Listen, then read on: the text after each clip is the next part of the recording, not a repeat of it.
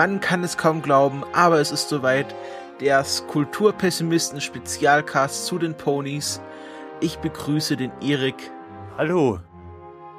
Ich begrüße den Stefan. Yay! Und als besonders Spezialgast Pony-Expertin extraordinär die Perry. Moin, moin. Ja, und ich bin der Christopher. Hallo, Ähm, Christopher. Hallo. Hallo. Ähm, ja, es ist, es ist, äh, es geschehen noch Zeichen und Wunder. Äh, wir haben es endlich geschafft, uns zum Pony-Spezialcast zusammenzufinden. Wie ich weiß, wir haben ihn schon mehrfach angekündigt und immer wieder abgesagt, aus unterschiedlichsten Gründen. Äh, und auch jetzt vor der Aufnahme äh, war uns der Technikgott nicht gewogen, aber wir trotzen den Göttern und äh, casten jetzt einfach trotzdem. Ja, ne, ich meine, diverse Zeit äh, äh, Schienen, Verschiebungen gab's auch noch, also von daher, ich wäre auch fast nicht äh, rechtzeitig gekommen, von daher. Ja, und ich hätte beinahe verschlafen, also es war wirklich ein, ein Chaos. Aber wir, wir sind jetzt da, wir, wir, die Aufnahme läuft, der Stream läuft. Ähm, und ja, ich, ich sag mal, wir fangen einfach mal an. Ähm, zuerst mal Perry. Sag doch einfach mal, wer du bist, was du machst und was dich qualifiziert, über Ponys zu reden. da gibt's, äh, Gott, da ist mir die Frage so schwierig. Wo fange ich da ehrlich gesagt an? Äh, ich bin Perry. Zumindest kennen mich die allermeisten. Inzwischen hören sogar meine, meine Mutter nennt mich aus Versehen manchmal sogar schon so. Also inzwischen hat sich das ziemlich eingebürgert. Ich bin jetzt 23 Jahre alt. Mit My Little Pony beschäftigt habe ich mich als Kind so überhaupt nicht. Ich war so ein, was man im Englischen so schön nennt, ein Tomboy. Ich habe immer gesagt, äh, Mädchenkram, furchtbar, eklig weil ich halt immer dachte, ne, das ist halt immer alles nur pink und doof und es ist nie irgendwie interessant und intelligent und wie ich sein möchte als Mädchen wird nie in irgendeiner Weise thematisiert, Hab ich halt gedacht, ne? Also habe ich dann lieber Ninja Turtles geguckt als My Little Pony. Aber ne, die Dinge ändern sich dann halt irgendwann dann doch mal. Hätte ich auch nicht Wobei gedacht. sich die, wobei sich die Serie dann ja auch äh, noch ganz schön geändert hat, oder? Naja, äh, ja und nein. Also ich meine, ich meine, die Ponys, die kannte, also ich zumindestens äh, so aus meiner Kindheit und äh, oder ja, Kinderzeit halt irgendwie aus irgendwelchen Mädchenzimmern, wo dann halt irgendwelche pinken Ponys rumstanden, die in der Hauptsache dazu da waren, dass man ihnen die Mähne striegelt. Das ist halt das Ding, das ist ja immer noch so. Aber es hat sich halt in den Jahrzehnten die, die Darstellung von Kindermedien generell doch zum Glück sehr weiterentwickelt. Wobei, ich will das direkt mal betont haben, weil das halt leider generell nicht sehr äh, häufig angesprochen wird. Wenn man sich heute mal Generation 1 nochmal anguckt, der Cartoon ist ehrlich gesagt sogar ziemlich heftig. Also ich war doch sehr überrascht. Man denkt, ne, ja, früher haben die bestimmt immer nur äh, Teepartys gefeiert. Nö, die Hälfte der Folgen handelt irgendwie davon, dass das Ponytal zerstört werden soll und irgendein wieder neuer Bösewicht auftaucht. Das ist eigentlich, ehrlich gesagt, erschreckend fast schon, wie le leichtfertig die in den 80ern mit Gewalt in Kindercartoons umgegangen sind. Das war bevor diese extreme Zensur alles kam. Also sollte man Ja. vielleicht nicht unterschätzen. Solche Themen hat man ja in solchen älteren Serien häufiger drin. Mir fällt da im Speziellen auf Richie Quack ein, wo ja auch dieses Nazi-Thema drin ist. Ja, mit Kra genau. und so weiter. Wobei, wobei das eigentlich doch, ja, würde ich sagen, kulturell sehr, sehr wertvoll umgesetzt worden ist. Also Oh ja. gerade Alfred Judokas Quack äh, war eine unglaublich gute Serie. Oh Und ja. Gerade eben dieses Ja, Nazi-Thema war da ziemlich gut eingeflochten, eben immer noch verständlich und äh, kindgerecht. Also äh, das finde ich jetzt in dem Zusammenhang eigentlich, also da wären mir jetzt wirklich massiv viele andere Serien eingefallen. Ja klar, aber es ist halt eine, eine Frage von, wie hat sich die, der Blickwinkel auch auf die Aufnahmefähigkeit der Kinder in der Zeit geändert. Und irgendwann, glaube ich, gegen Ende der 80er, Anfang der 90er, kam einerseits dieser Push auf, alle Medien müssen härter, dunkler, fieser werden. Das kennt man ja, dieses Dark and Edgy. Andererseits kam dann auch die, der Wunsch nach Zensur eben für Kindermedien extrem stärker auf. Also ich habe festgestellt, 80er Medien haben viel häufiger wirklich so harte Themen als, als die der 90er für Kinder. Also, äh, nachhinein fällt mir das auch erst auf. Ja, so, ähm, es, äh, es ist auch immer dieses, ähm, wir waren schon bei allem viel weiter, was man so oft auch sagen kann, dass äh, alles schon mal etwas weiter war und wenn man sich heute Kinderserien anschaut, äh, so die 0815 Kinderserie, ich weiß, da gibt's auch Ausnahmen, die sind meistens eher äh, weichgespült. Auch, jein, jein. Auch da würde ich sagen, zwischen den 2010ern wurde das wieder besser, aber die 2000er waren in der Hinsicht relativ anstrengend. Ja, das, Mhm. das würde ich definitiv unterschreiben. Ja, das würde ich mal sagen, na, nicht ganz, aber es war vielleicht so meine, äh, als, als ich aktiv, Anfang der 2000er habe ich vielleicht noch aktiv Kinderserien geschaut. Und äh, was ich da aus meiner Kindheit erinnere, war alles mehr so Ja. Wobei ich sagen muss, dass ich da teilweise, also zumindestens ähm, in der Art und Weise, wie ähm, Cartoons halt auch gemacht werden, ähm, denke ich auch teilweise das Publikum ein Stück weit verschoben hat. Ich meine, guckt ja solches Zeug an wie SpongeBob, äh, wo es halt wirklich haufenweise doch versteckte Sachen gibt oder, oder äh, Adventure Time. Ja, das heißt, Ähm, Ja, Advent ob, Adventure Time ist ja nochmal ganz andere die Liga. Frage ist, ob Ja, ja. sich das Publikum verschoben hat. Ich würde es eher erweitern nennen.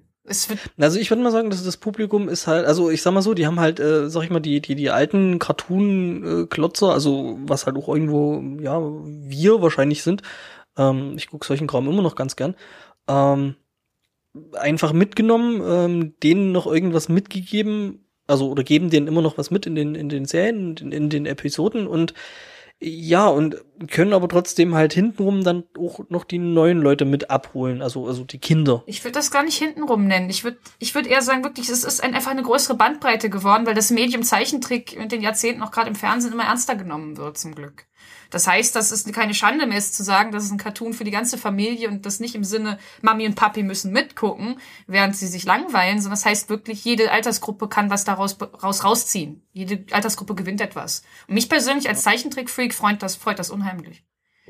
Da mache ich für mich mittlerweile auch so ein bisschen die Unterscheidung in gute und nicht so gute Zeichentrickserien. Und wenn es für Erwachsene auch noch gut zu sehen ist oder Spaß macht, dann ist es halt eine sehr gute Zeichentrickserie. Und wenn nicht, dann ist es halt nicht so gut. Wenn ich, Ja, Weil halt- Pony trifft volle Kanne in die gute Zeichentrickserie deswegen rein. Ja, es ist halt immer schlecht, wenn, äh, äh, sag ich mal, solche Serien dann äh, auf Krampf versuchen, alle abzuholen. Ja, nicht auf Krampf. Nee, nee, nee. Krampf, ist, Krampf geht, funktioniert nie, egal was du vorhast. Das klappt eigentlich nie. Aber ich denke, Ja, das Medium, wenn das Medium ernster genommen wird, haben wir auch immer mehr Schöpfer, die auch inzwischen damit groß geworden sind, die sagen können, mir hat das was gegeben als Kind, ich will jetzt was zurückgeben. Und warum sollte das immer nur für Kinder bleiben? Warum kann nicht äh, animiertes Bild genauso für jede Altersgruppe sein? Das hat im Kino früher funktioniert. Meine meine Mutter ist mit Disney groß geworden, schon als Kind, die liebt das bis heute. Aber die Zeichentrickserie, glaube ich, wurde häufiger einfach als Kinderbeschäftigung gesehen. Das wird sich mit den, jeder Generation immer weiter verbessern, glaube ich, weil immer mehr halt Kinder erwachsen werden und selber Zeichner und Schöpfer werden, die damit groß wurden. Das finde ich sehr, sehr gut. Ja gut, ich meine, dasselbe haben wir ja bei den Computerspielen mittlerweile auch. Ich meine, früher war es halt auch irgendwie Kinderkram. Die Kinder saßen halt irgendwie vor den äh, Konsolen, vor den Spielen und haben da mit den Computern halt gespielt. Und mittlerweile ist es halt so, dass, ähm, sag ich mal, der, der Markt zwischen 20 und 40, hm, zu dem ich ja jetzt auch gehöre, äh, äh, ja wirklich doch ein ziemlich guter Marktanteil und auch eine ziemliche Zielgruppe ist. Also ich denke, bei den Cartoons wird es dann auch selbst im TV ähnlich sein. Ja. Wenn ich vielleicht auf das Pony-Thema zurück darf, ich, wir haben irgendwie jetzt mit diesem tollen Thema jetzt schon mal irgendwie meine Vorstellung ein bisschen unterbrochen. Ich glaube, Sorry. Nee, kein Problem. Nee, ich, ich komme immer ins Sabbeln. Das ist vollkommen okay. Das wird die nächste Zeit auf jeden Fall noch weiter so passieren. Nee, aber äh, um vielleicht meine, meine, meine Pony-Biografie, oh Gott, wie das schon klingt. Ein bisschen weit ab. Ponygraphie. Ponygraphie ein bisschen weiter für abzureißen. Ähm, ich habe, wie gesagt, als Kind damit nichts anfangen können, weil ich halt da, wie gesagt, durchaus Vorurteile hatte und auch, wie gesagt, einfach auch negative Erfahrungen gemacht habe, mit halt, wie das Medium halt damals noch behandelt wurde, gerade gegenüber Mädchen. Und hab das dann, äh, als es dann anfing, gerade die erste Staffel noch lief im Fernsehen, als das anfing, meine Freunde anfingen im Netz und überall darüber zu sprechen, zu sagen, oh, wie cool, und so habe ich echt ernsthaft gedacht, die wollen mich auch wieder auf den Arm nehmen. Von wegen, ja, ja, wir gucken jetzt alle ernsthaft My Little Pony, ja, nee, ist klar. Aber ich habe mir das dann tatsächlich dann doch mal gegeben, nachdem mir sogar meine beste Freundin sagte, nee, ohne, ohne Scheiß, das ist richtig gut. Und dann, naja, dann habe ich es halt doch dann irgendwann geguckt und doch immer extrem viel Spaß gehabt. Und als dann die zweite Staffel anfing, ich habe nämlich genau angefangen zu gucken, als die Pause zwischen erster und zweiter war, dann war ich vollkommen dabei. Dann hat sich das so irgendwann ergeben, dass mich irgendjemand mal gefragt hat, das war der Weatherhoof damals, ja, der hat mich gefragt, hey, wir überlegen, ob wir vielleicht so eine Convention oder sowas machen. Äh, hast Lust? Und ich so, na ja, aber nur so ein bisschen. Ja, das sagt man dann.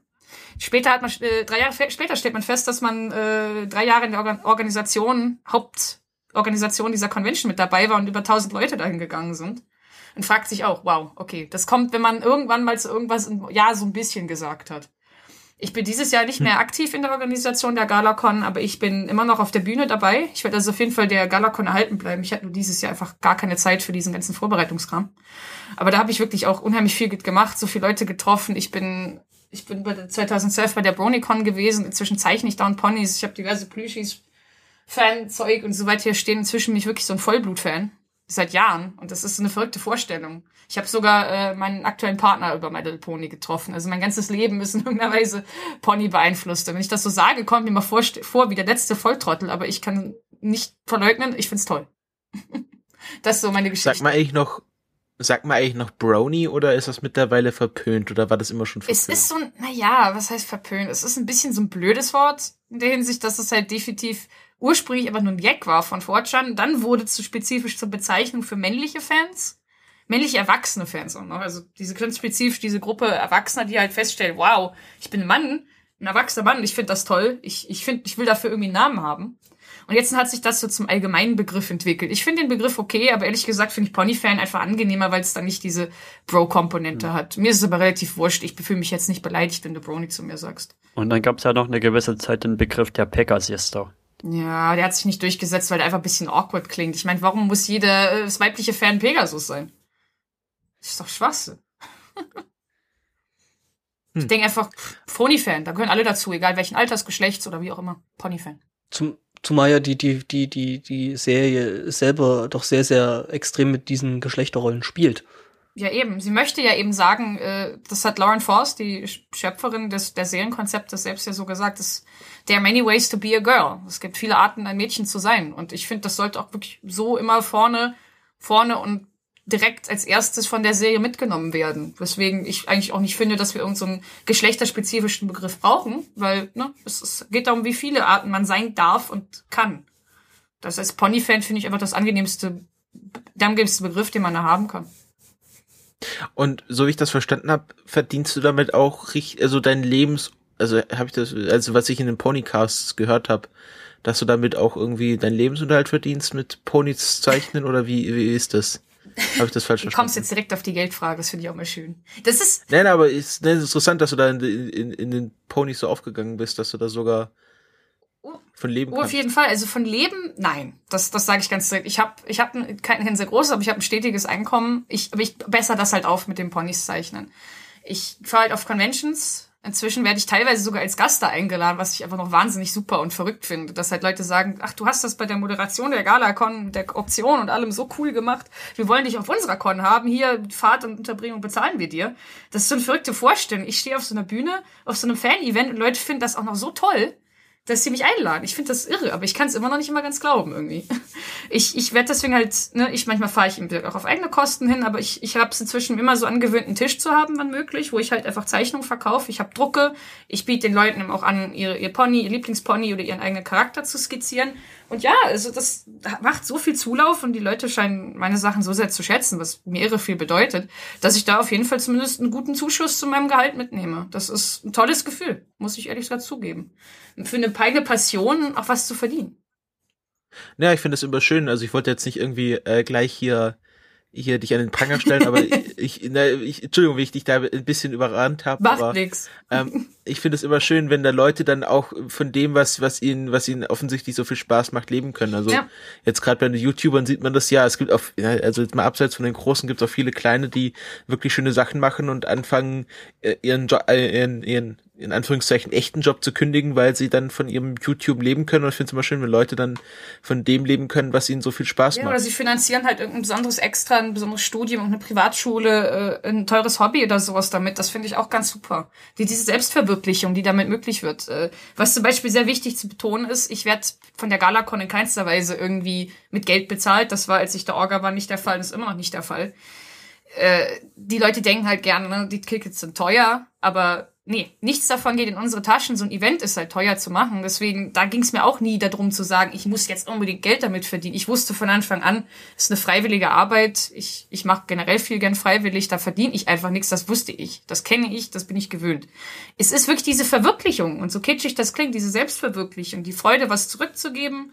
Die Freude, neue Talente zu entdecken, mal was an sich auszuprobieren oder zu testen, was man nicht kennt. Ich wusste vorher überhaupt nicht dass ich tatsächlich auf der Bühne anscheinend eine ganz gute Präsenz habe. Aber inzwischen macht mir das irre viel Freude und ich liebe es, dass ich das an anderen Conventions genauso machen darf. Also das hätte ich aber nie entdeckt, wenn mir das keiner äh, als Chance gegeben hätte zu sagen, hey, hier hast du ein Mikrofon, jetzt hast du dieses Event zu moderieren. Ups, das passiert dann so und dann hat man ein neues Talent entdeckt. Ich finde das eine großartige Angelegenheit. Hm. Ähm, ja, zu, zur Klärung, die Galacon, das ist äh, irgendwie die größte Pony Convention oder in Deutschland oder Europa oder wie ist das? Europa inzwischen, ja. Also wir hatten eine ähnliche Größenklasse immer die Bug, aber die musste dieses Jahr, glaube ich, aussetzen. Und letztes Jahr bin ich mir ganz. Letztes Jahr hat sie stattgefunden, richtig. Das ist in Großbritannien gewesen, in Manchester. Die hatten ähnliche Zahlen, aber die Galacon war immer etwas größer. Es geht nicht darum zu sagen, wir sind die größten, die dicksten, aber wir hatten halt einfach das, die Pionierzeit, sag ich mal. Wir waren früh 2012 schon dabei mit einem Event, das natürlich entsprechend, naja, wackelig gelaufen ist. Aber da kamen schon 400 Leute, die anscheinend so viel Spaß hatten, dass wir im nächsten Jahr massiv gewachsen sind auf ungefähr 1000 Besucher. Was natürlich der Wahnsinn ist. Du hast was gemacht, du siehst die ganzen Fehler, du denkst, oh Gott, die Leute, die kommen doch garantiert nicht wieder. Und dann hast du so eine große Resonanz, dass du mehr als doppelt so viele Leute nächstes Jahr mitnimmst. Ich glaube, deswegen hat die Galacon einfach dieses besondere Merkmal halt im zentralen jetzt relativ zentral gelegen in Deutschland halt eben als erstes da gewesen zu sein. Da kommen die Leute hin. Es ist ja bei Stuttgart. Da kann man hinfliegen, man kann mit dem Zug, mit dem Bus fahren. Man war halt als erstes da. Deswegen sind wir da, glaube ich, relativ hm. groß geworden. Aber auch da hätte ich halt nie gedacht, dabei gewesen zu sein. Man, man plant sowas nicht. Aber ich war halt anscheinend, wie gesagt, zur rechten Zeit am rechten Ort. Ich kannte jemanden, der mich gefragt, ob ich Lust habe. Und drei Jahre später habe ich das halt wirklich auch dreimal gemacht. Seid ihr da jetzt ja. dann auch in so einem richtigen Convention Center drin oder wo macht ihr das? Nee, wir haben, ja, jein. Ist, wir hatten im ersten Jahr, wirklich war das alles wirklich noch sehr bescheiden, waren wir in der Jugendherberge in Stuttgart direkt. Die waren da mit uns alles etwas überfordert, aber es lief irgendwie. Das ist generell das, wie man, glaube ich, bei so einem Erstjahresevent ohne größere Erfahrung, glaube ich, es beschreiben kann. Es lief irgendwie, die Leute hatten irgendwie Spaß, aber es lief halt nur irgendwie. Im nächsten Jahr waren wir dann in Ludwigsburg, das ist in der Nähe von Stuttgart, so ein bisschen so ein Wurmfortsatz von Stuttgart. Sind halt da gelandet, weil das spezifisch so ein Zentrum von Veranstaltungen ist von der Stadt aus. Das heißt, es ist längst nicht so teuer in der Miete wie andere. Ist deswegen auch nicht ganz perfekt, aber definitiv viel schicker und vor allem auch viel flexibler. Die Leute da waren viel, viel offener uns gegenüber. Die haben gleich gesagt, oh ja, überhaupt kein Problem, was ihr braucht, das machen wir auch. Das war sehr angenehm, dieses eher unkomplizierte da mitzunehmen. Also es ist kein Convention-Zentrum in dem Sinne, aber die Stadt veranstaltet anscheinend Abibälle und sowas. Die sind also da relativ locker. Ähm, ja, äh, und du machst auch noch einen anderen Podcast, also einen äh, äh, Pony-spezifischen Podcast. Magst du da kurz was von erzählen, was ihr da macht? Ja klar, also ich mache ein bisschen Werbung für die Konkurrenz. Naja, eher die. Das ist ja nicht richtig Konkurrenz. Eher die Ergänzung. Nee, sind, die Ergänzung. Wir sind ja, äh, wir sind ja Community, nicht Konkurrenz, von daher. Ja, eben, absolut. Deswegen war das auch ein bedämlicher Spruch. Ich betrachte gern alles im Spaß als Konkurrenz, weil wir eigentlich ergänzen wir uns gegenseitig. Das finde ich eigentlich das Geniale daran. Ist auch wieder so schön. Mhm. Podcasten, ne? Ist genauso eigentlich wie auch das mit dem Fernerzeichen wie auch immer. Es ist, jeder kann, darf machen. Keiner muss, aber jeder darf. Ja, geht uns ja genauso. Ich meine, wir fahren jetzt auch irgendwie alle drei äh, dieses Jahr auf eine äh, Podcast-Convention, wo sich halt äh, Podcaster treffen. Großartig. Ich ich denke, das eine oder andere Pony wird da wahrscheinlich auch dabei sein. Also, ähm, ich habe davon zumindest nicht gehört, aber ich bin mir sicher, dass da Leute da auftauchen werden. Zumindest zwei, die ich so in die Richtung verorte. Mit Sicherheit. nee, also ich, ich mache mit beim Ponytime Podcast. Der hat äh, für Staffel 4 größtenteils pausiert, mangels Zeit, Lust, wie auch immer. Es, es passiert halt mal, leider. Aber wir haben uns jetzt für Staffel 5 wieder zusammengerauft. Man kann also auf ponytime.net immer noch unseren alten Backlog anhören und auch jetzt relativ regelmäßig neue Folgen zu den neuen Folgen und anderen Events sich anhören. Wir hatten zum Beispiel bei einem Event, wo ich eingeladen war, äh, hatten wir eine Sonderfolge zur Brony Fair. Das war eine kleinere Convention jetzt in Berlin, Anfang April. Da war ich eingeladen, haben wir halt drüber erzählt. Wir haben jemanden eingeladen von der Organisation dort, solche Sachen. Entsprechend kann man einfach bei uns, wenn man spezifisch Lust hat auf Ponys, wir sabbeln kreuz und quer circa eine Stunde lang über die Folgen, über was uns sonst noch einfällt, kommen natürlich meistens irgendwie ein bisschen off-topic, diskutieren jedes Detail kaputt, wie man es halt so kennt.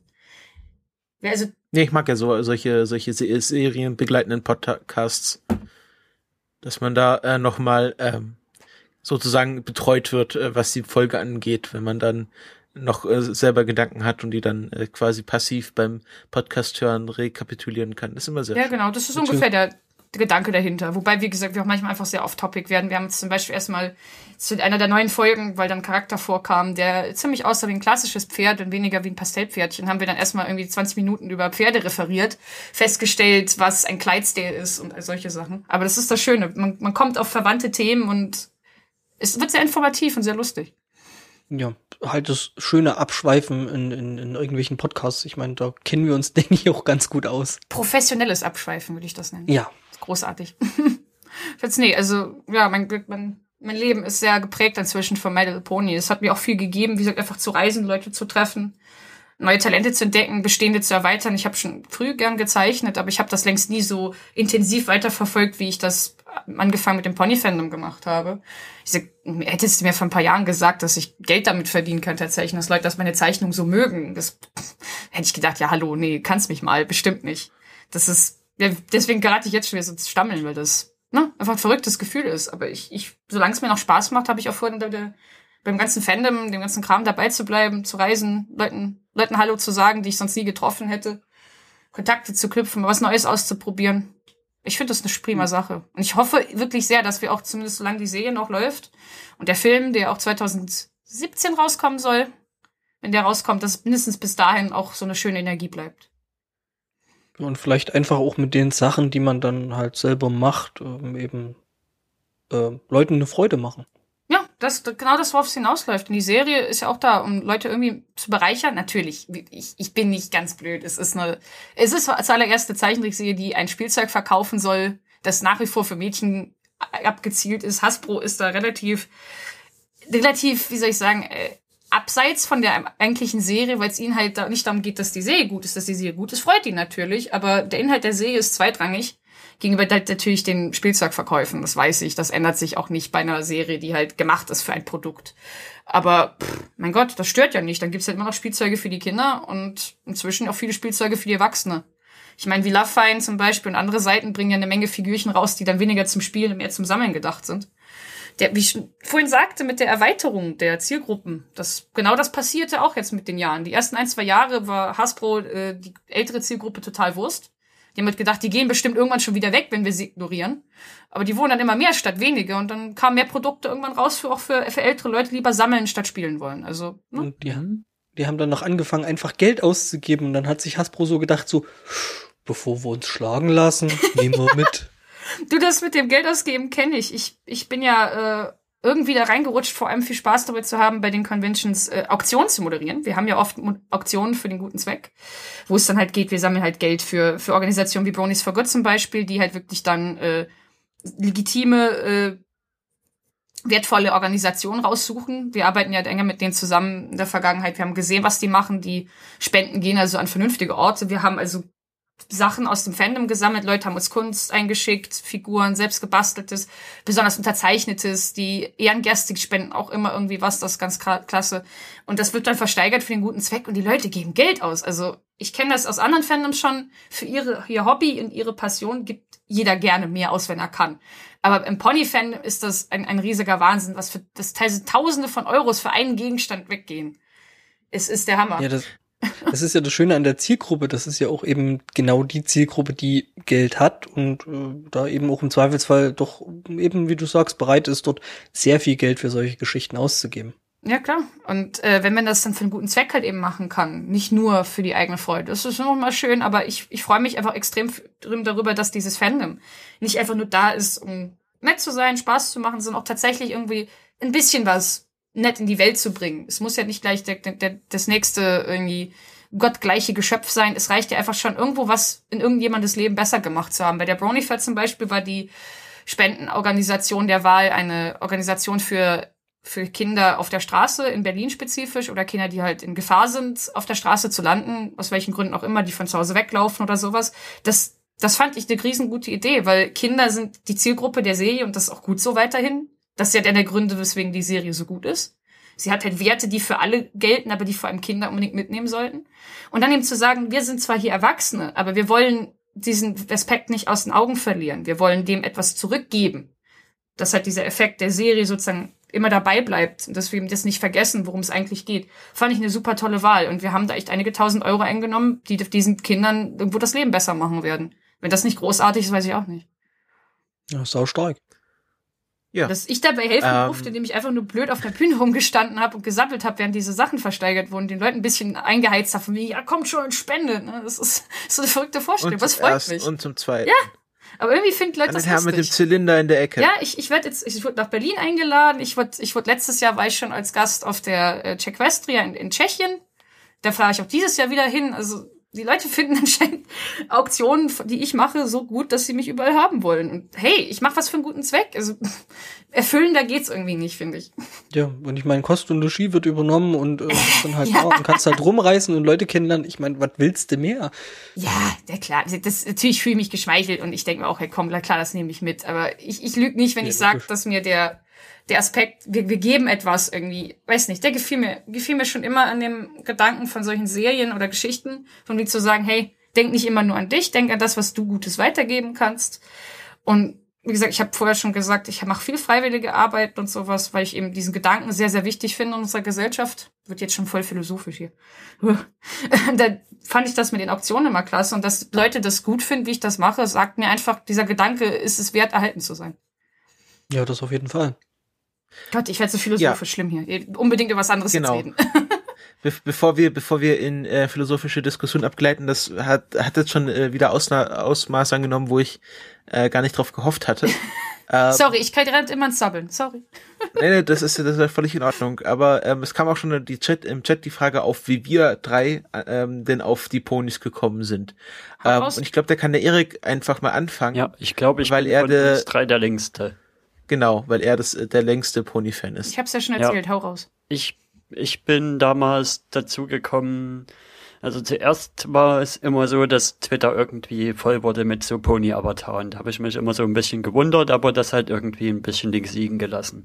Weil man halt auch, wie, wie du schon gesagt hattest, Perry, das mit den, mit den Klischees dann hatte über, über ja, My Little Pony, das ist ja bloß so eine Mädchenserie und hat mich ja nicht zu interessieren.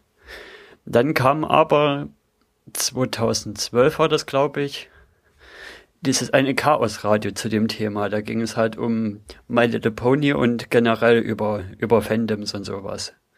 Das habe ich mir halt angehört, fand das interessant und hab, hab einfach mal gedacht, okay, guckst du dir mal ein, zwei Folgen davon an. Hab einfach mal My Little Pony Friendship is Magic dann eingegeben und die erste Folge, die kam, habe ich da halt angeguckt und das war zufälligerweise das Royal Wedding und das hat mich sowas von den, äh, von, von den Socken gehauen, dass, dass ich dann die Serie in einer Woche durch binge gewatcht habe. Das war damals noch nicht schwer, es waren halt erst bloß zwei Staffeln, aber ja, das hat mich schon ziemlich von den Socken gehauen. Das Royal Wedding.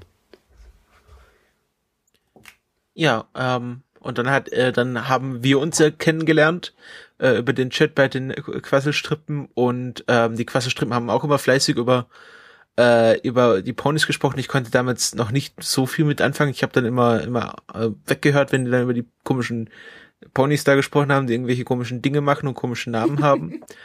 Ähm, und dann haben wir den Podcast angefangen oder wie, irgendwas war, und dann meinte Erik, ja, jetzt, jetzt gibst du dem mal eine Chance und ähm, schaust am besten äh, die erste Discord-Doppelfolge an. Oh, gute Wahl. Ähm, ja, das habe ich mir da auch gedacht, weil ich, nachdem ich die Folge geschaut habe, weil ich fand die schon sehr, sehr lustig und habe dann natürlich sofort äh, alles, alles durchgeschaut, fast auch in einer Woche, aber das waren dann halt schon vier Staffeln. Oh, Respekt. Ähm, ich bin da, ich bin da immer sehr schmerzlos. Also ähm, ich, wenn ich, wenn ich mich einer Serie committe, dann atme die ich in, so in einem weg. Das habe ich auch mit äh, damals auf sechs Doctor Who Staffeln geschafft, als ich die Serie zum ersten Mal entdeckt habe.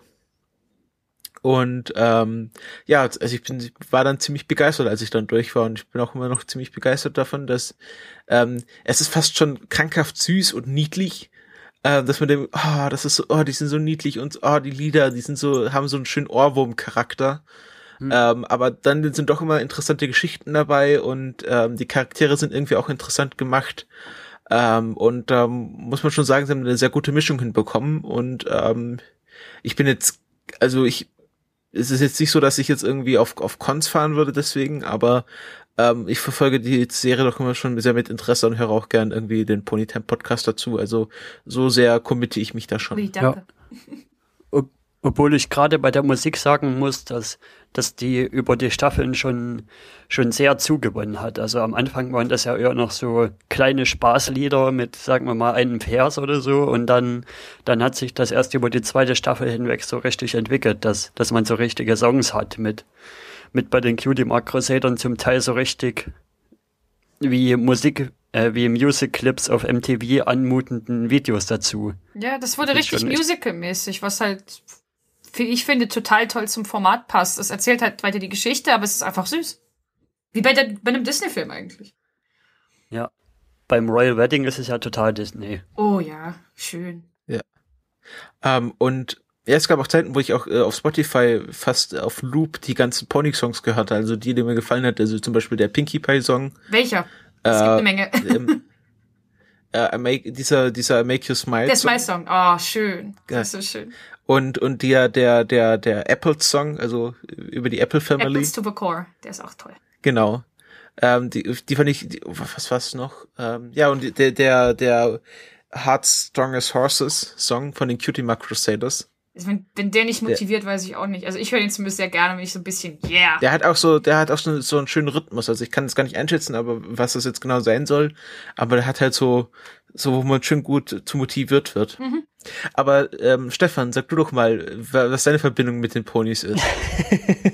Also ich glaube, äh, mich nicht zu weit aus dem Fenster zu lehnen, wenn ich jetzt an der Stelle sage, dass ich wahrscheinlich der bin, der mit den Ponys am wenigsten zu tun hat. Ähm, zumindest aus der Runde hier. Ähm, ich bin gerade am umhergoogeln, äh, was denn meine erste Pony-Folge gewesen ist. Ähm, und zwar meine erste Pony-Folge war ähm, mit einem anderen Mit-Podcaster von mir, ähm, der da damals noch den Delicious Podcast hatte. Ich weiß nicht, das macht er aktuell, glaube ich, nicht mehr so. Ähm, und da gab es eben so, eine so eine Folge eben zu Ponys und ich weiß gar nicht mehr, wer war denn der Gast? Der Herr Martinsen war dazu Der gar Ja, René der- war der Gast. Nee, nee. nee der Herr Martin. Der Herr Martinsen, genau. ähm, Du hast schon wieder Martinsen gesagt. Ja, ich weiß, mit Absicht. äh, ja, und der war halt Gast da gewesen und ich dachte so, ja, hörst du mal an, was der da so macht und ähm, ich glaube, ich war damals noch nicht mal beim SMC. Ähm, jedenfalls so angehört und dann hieß es halt so, ja, und jetzt gucken wir uns eine Serie zusammen äh, Ponys an. Ähm, ich weiß gar nicht mehr, welche das genau gewesen ist. Es war irgendwie, wo, ähm, jetzt komme ich gerade mit, Ich dem- schau's gerade mal nach. mit dem, Das mit war, glaube ich, Hurricane Fluttershy. Ja, genau, wo Fluttershy diese komische äh, Sonic-Dings, Wolke, äh, Puff-Dings gemacht hat. Ähm, Nee, Sonic Rainbow war es dann, genau. Genau, Sonic, Sonic Rainbow. Und Das war Rainbow so- Dash dann. Rainbow Dash. Ja, wie gesagt, ich komme mit diesen, diesen ganzen Namen ein bisschen durcheinander. Ähm, also ich stecke halt wirklich überhaupt nicht so wirklich in dem Fandom drin. Also ich habe es natürlich mitbekommen und dachte mir natürlich auch wie alle, oder beziehungsweise wie die meisten so, äh, ja, was soll jetzt der Kram irgendwie? Wie gesagt, ich kannte äh, My Little Pony als kleine äh, äh, pinke und lilane Ponys, die bei irgendwelchen Mädchen halt in den Zimmern rumstanden, die halt dazu da waren, dass man ihnen die Mähne bürstet. Äh, ja, und jedenfalls haben wir das dann so angeguckt, fand es dann ganz witzig, fand es auch ganz gut gemacht, weil ich dann halt schon von diesem ganzen Phantom und so ein bisschen wusste. Gut, ich bin jetzt, wie gesagt, nicht ganz so hinterher und gucke jetzt nicht unbedingt Serien, außer was habe ich noch gesehen? Ähm, die Discord-Doppelfolge, die mir der Erik dann noch eben als Vorbereitung für den Podcast äh, wärmstens ans Herz gelegt hat, so, äh, musst du unbedingt angucken und wie fandst du die und hast du den und den Witz kapiert? ich, ich finde es wie mit so vielem halt relativ faszinierend, wie sich solche Fandoms und äh, oder überhaupt so, so dieses Fantum äh, ähm, bei so vielen Sachen entwickelt. Mhm. Ich finde es halt ziemlich interessant, auch bei der Discord-Folge ist das ja drin, wie, auf, welch, auf wie viele Anspielungen sie da immer in die Folge ein, in die Folgen einbauen, wo, wo eigentlich nur Erwachsene mitkommen können. Gerade jetzt in der aktuellen Staffel ist eine zum Beispiel bei der Smooth-Folge ist eine ziemlich harte Shining-Anspielung drin. Ja, und, und Metal Gear Solid. Ja, die, ach, die ganze Was- Folge war eigentlich gemacht aus Anspielen. Das haben sie also einfach gesagt, ach komm, wir machen jetzt einfach komplett bekloppt. Ja, also irgendwie, also da, da waren lauter Ansprüche, die auch Kinder einfach nicht, einfach nicht verstehen sollten. Also wenn sie die verstanden hätten, dann wäre schon bedenklich. Aber das ist, halt, das ist Ähm, halt das Ding, das hat ja eine, eine längere Tradition zwischen den Cartoons, was denke ich auch maßgeblich Einfluss ist für die Leute, die heute an diesen Cartoons arbeiten, halt so um 20, 25 Jahre später. Ich meine, ich habe als Kind auch Pinky and the Brain geguckt, ich fand's toll, der Slapstick war toll, die doofen Sprüche waren toll, aber heute guckst du das und dann, dann, dann äh, stellst du eigentlich erst fest, die einzelnen Anspielungen, irgendwelche 90er äh, VIPs aus Amerika, die ich nie gekannt habe und auch heute teilweise nicht kenne, die halt da einfach mal drin waren für die ganzen Erwachsenen oder die ganzen Seitengags oder gerade bei Animaniacs war auch eine Menge sehr schlüpfrige Oh, Witze ja. drin, die ich als Kind auch Oh, nie gerafft ja. habe. Es das finde ich so großartig. Diese Serien sind eben nicht für Erwachsene, enthalten aber eben mit Inhalt für Erwachsene, die man auch erst kraft, wenn man erwachsen ist. Das ist eigentlich, wie das so schön genannt wird im Englischen, Parental Bonus, also ein Bonus für die Eltern, die mitgucken. Es funktioniert bis Wobei heute ich- das Prinzip. Wobei ich sagen muss, da ist, glaube ich, äh, ist, ja, ist tatsächlich SpongeBob eine der, der Serien, die sich da irgendwie mit am meisten aus dem Fenster gelehnt hat. Ähm, es gibt oder es existiert ähm, eine Episode, wo die komplette Musik von Pantera kommt.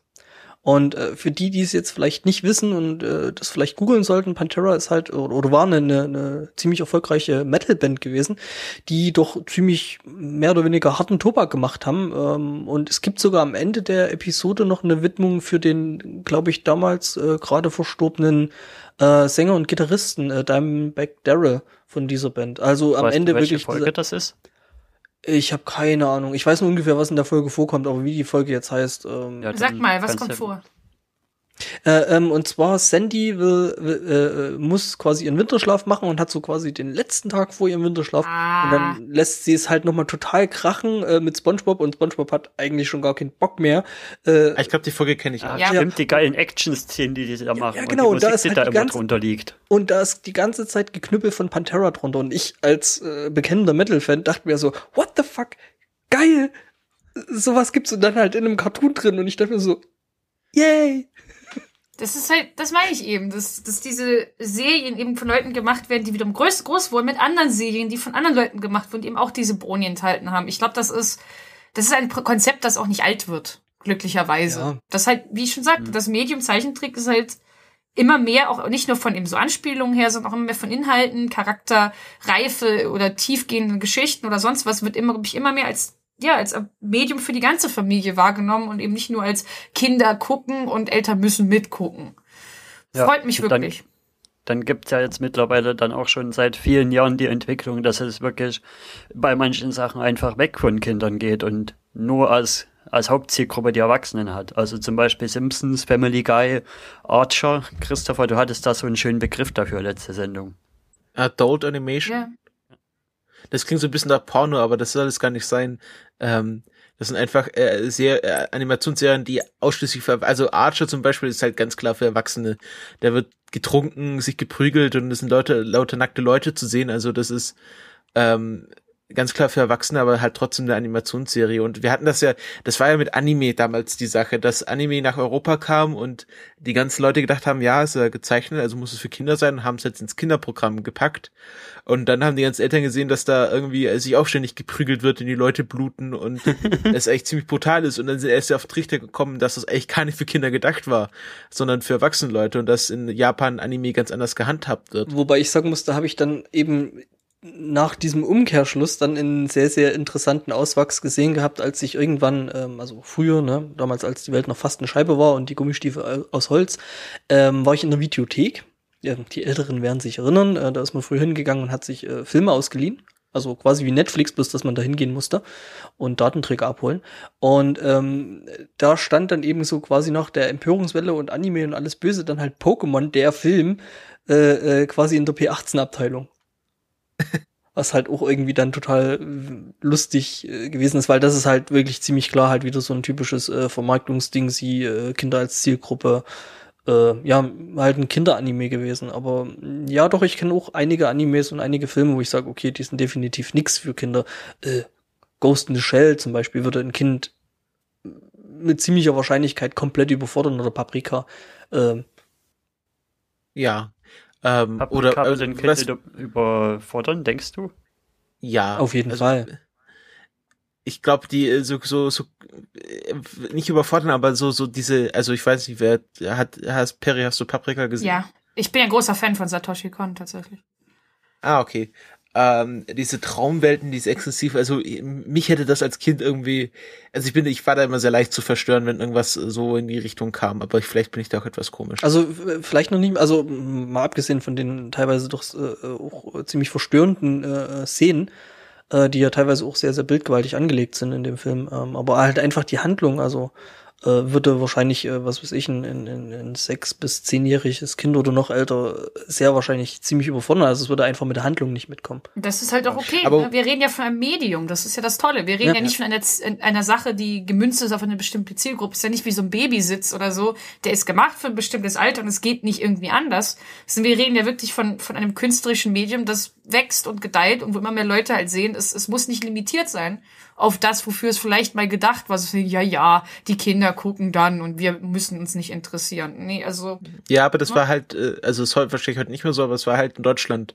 Deutschland hat ja irgendwie einen ganz schwierigen Stand mit äh, Comicserien und Comics an sich. Oh, Ja, ich oh, meine, oh, bis oh, heute. Oh, oh, oh, Ja, doch, oh, also bis, mm. bis heute, also gerade so Buchhandlungen und so. Ich habe gestern Abend noch was, äh, äh, so ein Livestream mit der Sarah Borini gehört. Ähm, und die meint halt auch, dass es teilweise immer noch gerade in Buchhandlungen ein ziemliches Problem ist, wo dann halt wirklich äh, äh, äh, doch die mehr oder weniger harten äh, Comics für Erwachsene halt direkt neben Asterix-Heften stehen. Und äh, meinst halt so, ja, das ist halt so nicht gedacht und oder Graphic Novels oder ähm, ja, Zeug. Und ich denke, dass es immer noch auch bei den, bei den, bei den animierten Sachen ähnlich ist. Es ist ähnlich, aber es ist definitiv leider kein Deutschlands-exklusives Problem. Das siehst Ja, du. oder so. Das ist massiv in der westlichen Welt, ehrlich gesagt, sehr stark. Sehr stark zu betrachten. Wobei auch das Klischee nicht richtig ist. Ja, in Japan nehmen die alle Anime ganz ernst. Da werden auch die allermeisten Anime noch als Kinderkram gesehen. Also das hat sich, das ist leider, glaube ich, ein Phänomen, das viele neue Medien erleben müssen, die halt, weißt du, die Genera erst eine Generation wächst so und so auf, die sieht das und das so als Kinderkram und denkt halt, ne, alle modernen Dinge sind erstmal suspekt vielleicht. Nicht unbedingt gleich Kinderkram, aber suspekt. Und wenn es halt anfängt als Sachen für Kinder, zum Beispiel hier haben wir so niedliche kleine Zeichnungen und das ist halt niedlich, deswegen ist es für Kinder. Das dauert halt, bis sich sowas wirklich rauswächst, weil halt wir alle halt irgendwann mal Vorurteile irgendwas gehabt haben, egal wie sie uns bemühen, es nicht zu tun. Und ne, entsprechend, gerade wenn Generationen halt eben bestimmten Werten an diese Sachen rangehen, dauert es, glaube ich, eine Weile, bis sich das wirklich komplett weiterentwickelt. Aber ich sage ja, mit jedem Schöpfer, der ihm als Kind solche Sachen geliebt hat und der dann sagt, ich, ich werde älter und ich will auch mal was machen, ich will dazu was zurückgeben, mit jedem, der das tut, ändern sich die Dinge und ich glaube, erweitern sich. Das, das ist, glaube ich, glaube ich, bei allen möglichen Medien so. Ich glaube, das wird beim Medium Film und bei anderen Sachen, die nicht ganz ernst genommen wurden, früher mal, wahrscheinlich nicht anders gewesen sein. Das ist auch mir jemand Ja, ich mal meine, gesagt hat, ne, das ist Schwachsinn. Vom, vom, vom, vom, Film, also vom Celluloid-Film zum Beispiel zu solchen Medien wie Fernsehen oder vom Fernsehen dann halt äh, zum Video, ähm, äh, denke ich, gab es solche Abgründe ganz, ganz häufig. Oh ja, klar. Ich glaube zum Beispiel, also das, man, man darf nicht vergessen, denn die Tatsache, dass das Videoband so, exist, so existiert und vor allem erschwinglich war für, für Endkunden, ist ja größtenteils Schuld der Pornoindustrie gewesen. DVD dasselbe. Ja, ich ganz wollte genau. eigentlich jetzt nicht, ich wollte es nicht ansprechen, aber äh, Ich will es jetzt nicht beitreten, aber ich muss es erwähnen, weil es eigentlich wirklich ein wichtiger Bestandteil der Geschichte des Mediums ist und dass dann entsprechend Leute erstmal sagen, äh, nee, das nehme ich dann nicht ganz ernst oder das finde ich dämlich oder sowas, kann ich verstehen. Das dauert dann ein Ja. bisschen, bis diese Wahrnehmungen sich ändern können. Ja, oder äh, selbst also jetzt in, in, in doch jüngerer Vergangenheit äh, solche Geschichten äh, wie halt Streaming übers Internet und Video on Demand. Ich meine, im, im Endeffekt, also als allererstes war irgendwie, äh, also als große Plattform YouTube da gewesen, die gesagt haben, okay, wir machen jetzt Flash, dann kam Apple mit dem iPad und haben gesagt, oder, oder mit iOS und haben halt gesagt, okay, äh, äh, ja, bei uns gibt's aber kein Flash drauf, weil pff, machen wir halt nicht. Und die allerersten, die halt umgestellt äh, hatten, waren halt äh, doch die größeren Porno-Plattformen, die dann gesagt haben, gut, dann machen wir halt einen HTML5-Player und der läuft auf dem Ding auch und äh, alle Leute sind glücklich, außer Steve Jobs, der irgendwie Pornos auf seinem iPad jetzt nicht so cool fand, aber Herrgott, Ja, ähm, jetzt sind wir doch wieder schon etwas abgeschwoffen. Entschuldigung, dass das jetzt hier so abwirkt. Ab, Macht ja, absch abgeschwoffen. Das ist äh, die ver korrekte Vergangenheitsform. Süß. It's not Stimmt. a bug, it's, fe it's a feature. Abgeschwoffen. Genau. Ich liebe solche Formen. Das klingt toll. Schwoffer, der neue wir haben ja schon- Staubwegel. Aber genau, abgeschwoffen. Schwoffen weg. ähm, wir haben ja schon ein bisschen über ähm, das Fandom geredet, aber jetzt würde ich gerne noch mal destilliert darauf eingehen. Ähm, Gelperi, stimmt, das sind nur alles alte Männer, die äh, Fedoras tragen und äh, ganz gemein zu kleinen Mädchen sind. Ah, Das ist das komplette Pony-Fandom, Ah. gell? wenn du mir jetzt erlaubst, ein kleines bisschen abzuschweifen, sage ich einfach mal ganz fies ja und nein.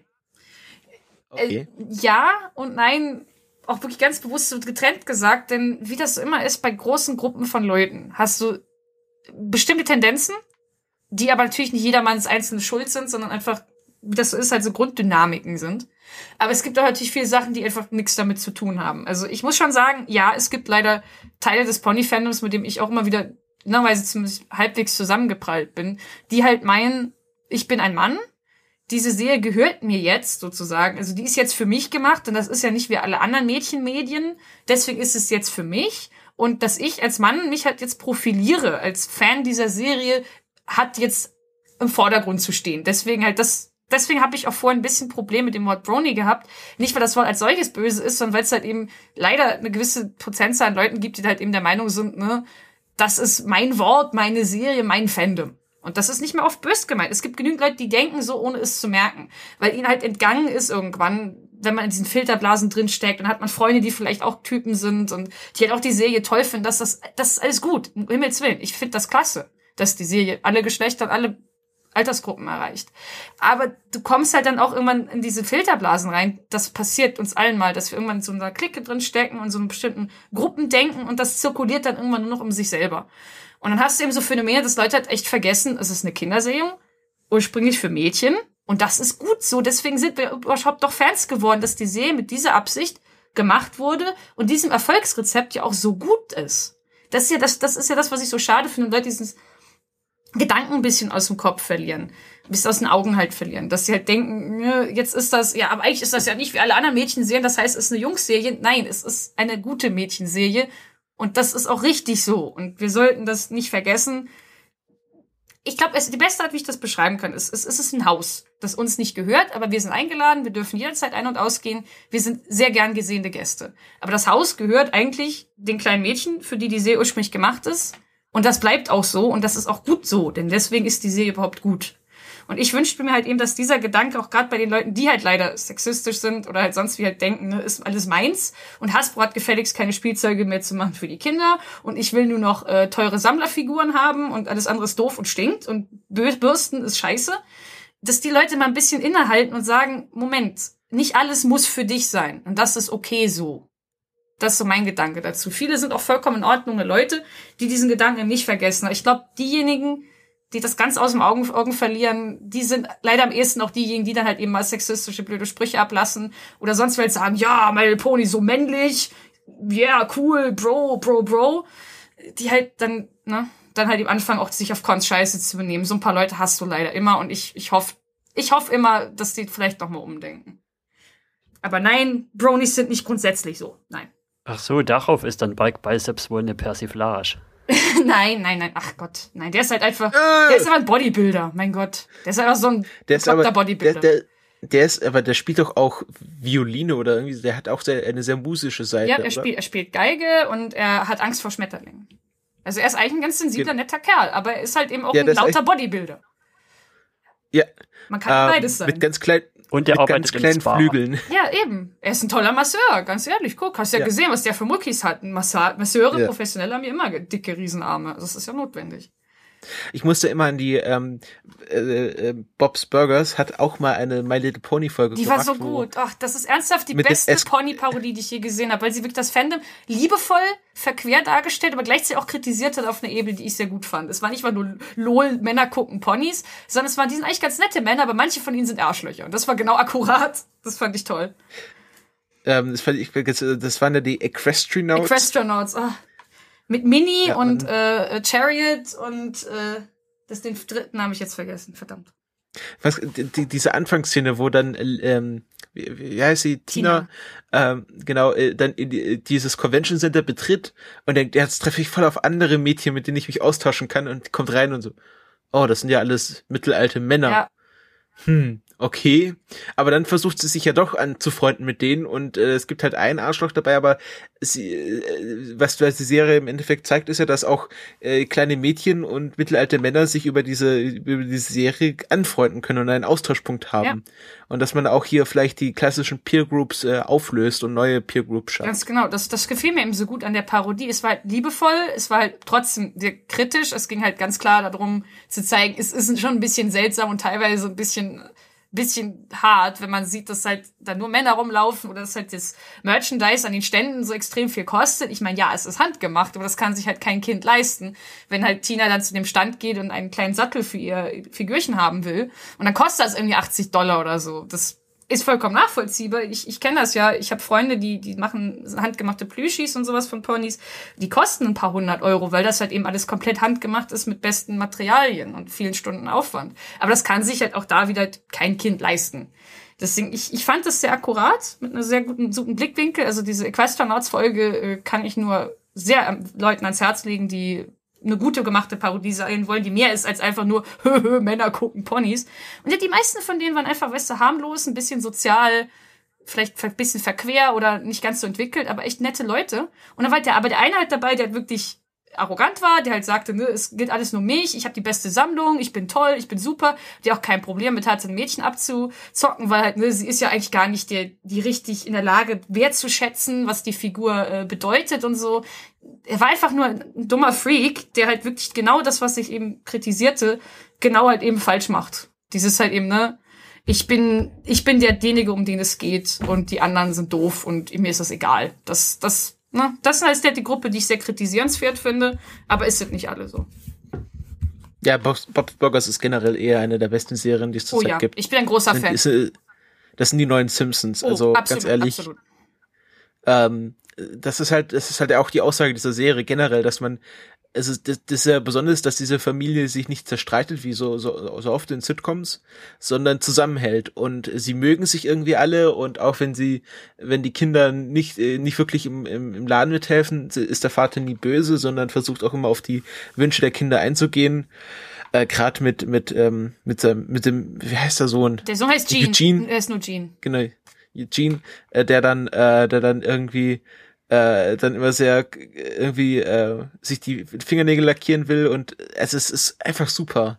Und sich zu Halloween als Queen Latifah verkleidet ja, das und wird, sie machen einfach mit. Das finde ich so klasse. Ich, ich darf ich ganz kurz fragen, ist irgendeiner von euch Family Guy Fan? Ja. Äh, also nicht ja, Fan, aber ich, ich habe schon mehrere Folgen gesehen. Dann, dann, ver also. dann verzeiht mir bitte, was ich jetzt sage, aber ich finde Family Guy ist, ist absolut eklig. Das sage ich jetzt ganz direkt. Mhm. Einfach weil es eben eine sehr, sehr garstige Serie ist. Und ich finde, ich habe von diesen gerade sehr bösartigen Serien einfach die Nase sehr voll. Gerade diese bösartigen Sitcoms, da denke ich einfach, das haben wir jetzt so oft gehabt. Und Family Game tritt das breit, muss immer dann noch mal ekliger und noch mal anstößiger sein. Das ja, ich meine, das Ding, das Ding haben wir irgendwie in den, in den 70er und 80ern mit äh, Married with Children, also mit, äh, wie hieß es, eine schrecklich nette Familie. Ja, genau. Ja, schon relativ ausgiebig gehabt, aber ja, ich guck's halt doch, doch ganz gern. Übrigens, ähm, ähm, es gibt diese Star Wars Parodiefilme, die echt geil sind. Ja, ich, äh, äh ich habe sie geguckt, mir hat's nichts gegeben. Ich, ich gebe auch vollkommen zu. Das heißt nicht deswegen, dass die Serie jetzt deswegen objektiv scheiße ist. Es ist nur für mich einfach ein Unterschied wie von Tag und Nacht, wenn ich halt Bob's Burgers im Vergleich gucke. Denn mir persönlich ist halt gerade in den dieser sehr beliebte Zynismus der, der 90er, 2000er irgendwann so auf den Keks gegangen. Und die Simpsons wurden schlechter und dann hast du halt gedacht, mhm. du möchtest vielleicht eine niedliche, nette Sitcom noch mal gucken, aber gerade animiert mag ich eigentlich sehr gern, aber Family Guy persönlich für mich einfach viel zu bösartig und alle sind Arschlöcher, alle sind eklig, alle müssen die ganze Zeit irgendwie einfach schlimme mhm. Menschen sein. Und Bob's Burgers ist das Gegenteil. Es sind alle verquer, alle sind seltsam, alle haben so ihre Macken, aber sie werden alle sehr freundlich dargestellt. Selbst die Leute, die einem echt auf den Keks gehen, haben immer irgendwie menschliche Fehler, äh, sind einfach ein bisschen, haben manchmal einen schlechten Tag gehabt oder werden halt sonst wie mit, ne, mit einem Blickwinkel betrachtet, der halt irgendwo menschlich freundlich ist. Und das ist etwas, was auch My Little Pony, finde ich, sehr richtig macht. Es gibt selten unter den Leuten, die man betrachtet, wirklich Leute, die richtig einfach gemein sind und einfach nur scheiße die allermeisten haben noch irgendwo eine Seite, wo man sagt, ach, der hat halt auch mal einen schlechten Tag oder der hat noch was zu lernen oder der ist gerade heute mal scheiße, aber der, der lernt noch was dazu. Das ich glaube, das klingt nach einer Serie, die mir auch gefallen dürfte.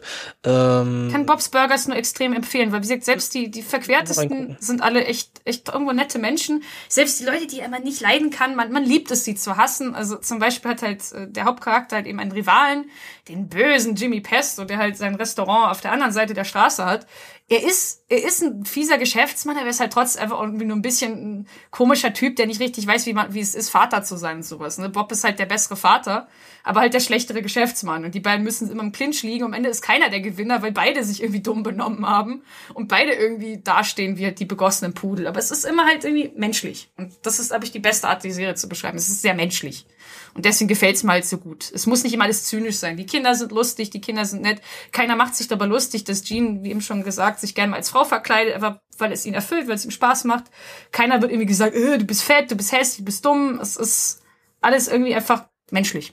Sehr empfehlenswert. Ja, wobei äh, viele von den äh, sehr, sehr zynischen Serien, glaube ich, auch irgendwo an einer gewissen Stelle dann wirklich, also äh, Jump the Shark, äh, äh, dann machen. Also ich meine, bei South Park irgendwann war es dann halt auch nicht mehr lustig. Und äh, Ja. ähnlich geht's mir halt, um- also schon, also ich so gerade von den ersten Staffeln äh, Family Guy bin ich halt ein Fan.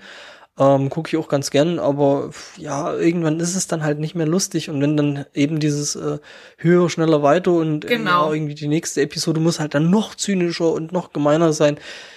Ja, irgendwann ist es dann halt. Äh, ja, also ich, das fand ich in den ersten Staffeln ja auch eigentlich noch ganz lustig an Family Guy, dass sie, Ja. dass sie eigentlich, also ja, jeder kriegt da sein Fett weg und jeder wird da auf einer ironisch-sarkastischen Ebene betrachtet und alles wird, und an, an, an keinem wird irgendwie ein gutes Haar gelassen.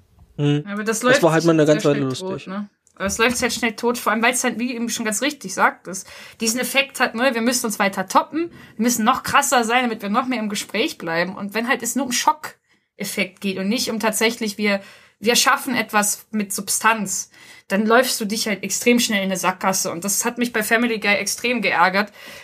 Selbst weißt du, wenn die ein paar gute Gags hatten, ich habe ein paar Folgen so ganz lustig gefunden, ja, aber du hast halt später, später war eine Folge, die habe ich sogar gesehen und die fand ich so, also wirklich so ekelhaft, dass halt, glaube ich, ich da nie in der Lage sind, da irgendwie komplett äh, drauf zu gucken mit, mit einem von wegen, ah ja, es ist halt lustig gemeint. Ne? Man kann nicht damit alles abwinken. Da ging es halt darum zu sagen, dass die Tochter, wie heißt die Meg, richtig?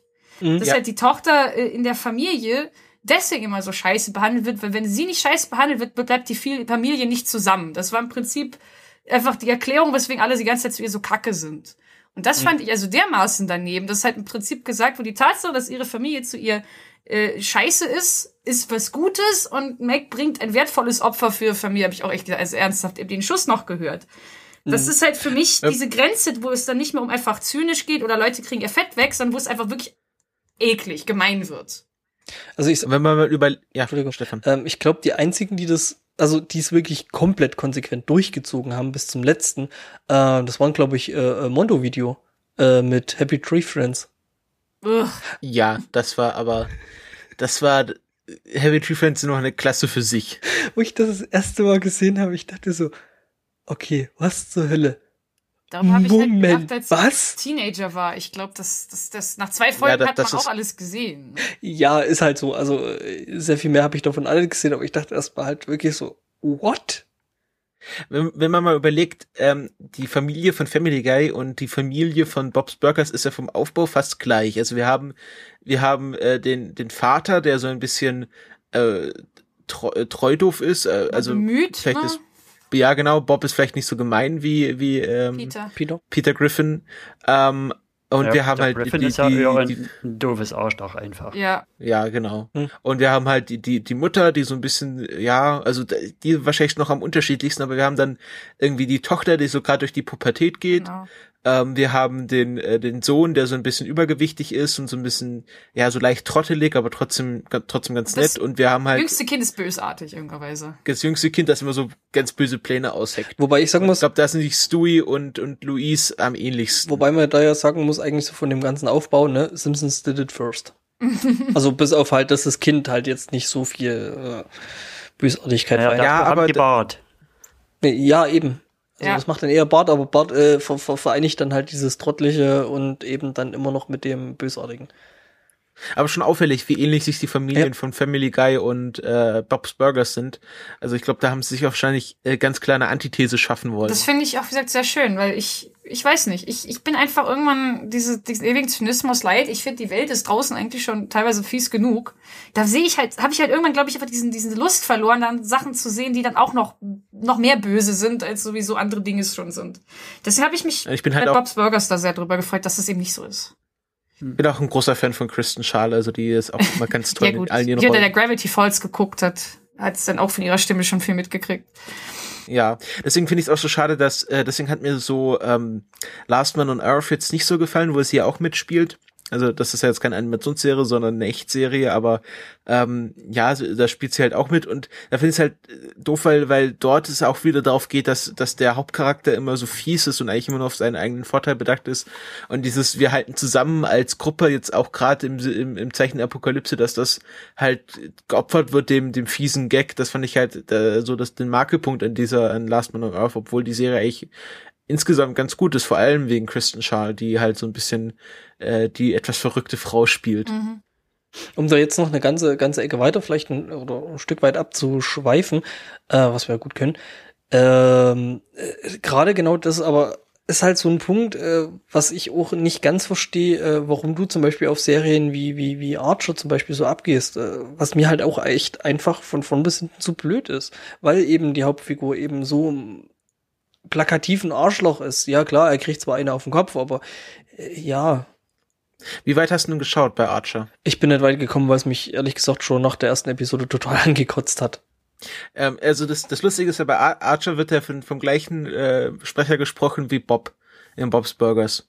Mhm. Und ähm, es gibt dann es gibt dann in späteren Staffeln auch eine eine Crossover-Folge, wo Archer dann bei Bob's Burgers, also erst äh, ist dann irgendwie hat dann äh, Amnesie und ist dann jetzt auf einmal Bob, also er hat dann Familie und dann also Bob's Burgers gezeichnet im Stil von Archer. Ähm, aber man, wa- was ich was ich halt bei Archer auch gut finde, dass in den späteren Staffeln gezeigt wird, dass Archer auch nicht nur das Arschloch ist, sondern sich auch bemüht, ähm, gerade im, im, im Sinne von äh, Lana halt dann zu gefallen oder mit Lana sich zu versöhnen. Also er bemüht sich dann auch und in später Staffeln ist, äh, drehen sie dann dieses Arschlochhaftigkeit nochmal zurück. Und ähm, gerade in der in der Archer Weiß Staffel, also das ist ganz, also wer die Serie nicht kennt, möchte ich da jetzt nicht zu viel spoilern. Da versuchen sie dann auch zusammenzuhalten. Und klar, Archer ist, ist, ist arrogant und immer auf sich selbst bedacht, aber sie, sie zeigen dann auch die, die Ader, dass er dann auch auf seine Quasi-Familie Acht gibt. Ja gut, ich meine, äh, das ist halt so äh, ein bisschen Charakterentwicklung, aber selbst das hast du zum Beispiel auch in Family Guy drin. Ich meine, es war ja äh, eigentlich nicht immer so gewesen, dass äh, Mac zum Beispiel in der Serie so das Arschloch war. Also Beziehungsweise der, der nicht also Arschloch im Sinne von äh, die äh, beziehungsweise ja genau der der der der der Punching Bag. Äh, äh, das hattest du eigentlich am Anfang von Family Guy so gar nicht drin gehabt. Ja, das Da war eher, da Ja. war eher eher was eher eigentlich noch der der wie heißt der Chris? Chris, ja, Ja. die Sohn. Ja.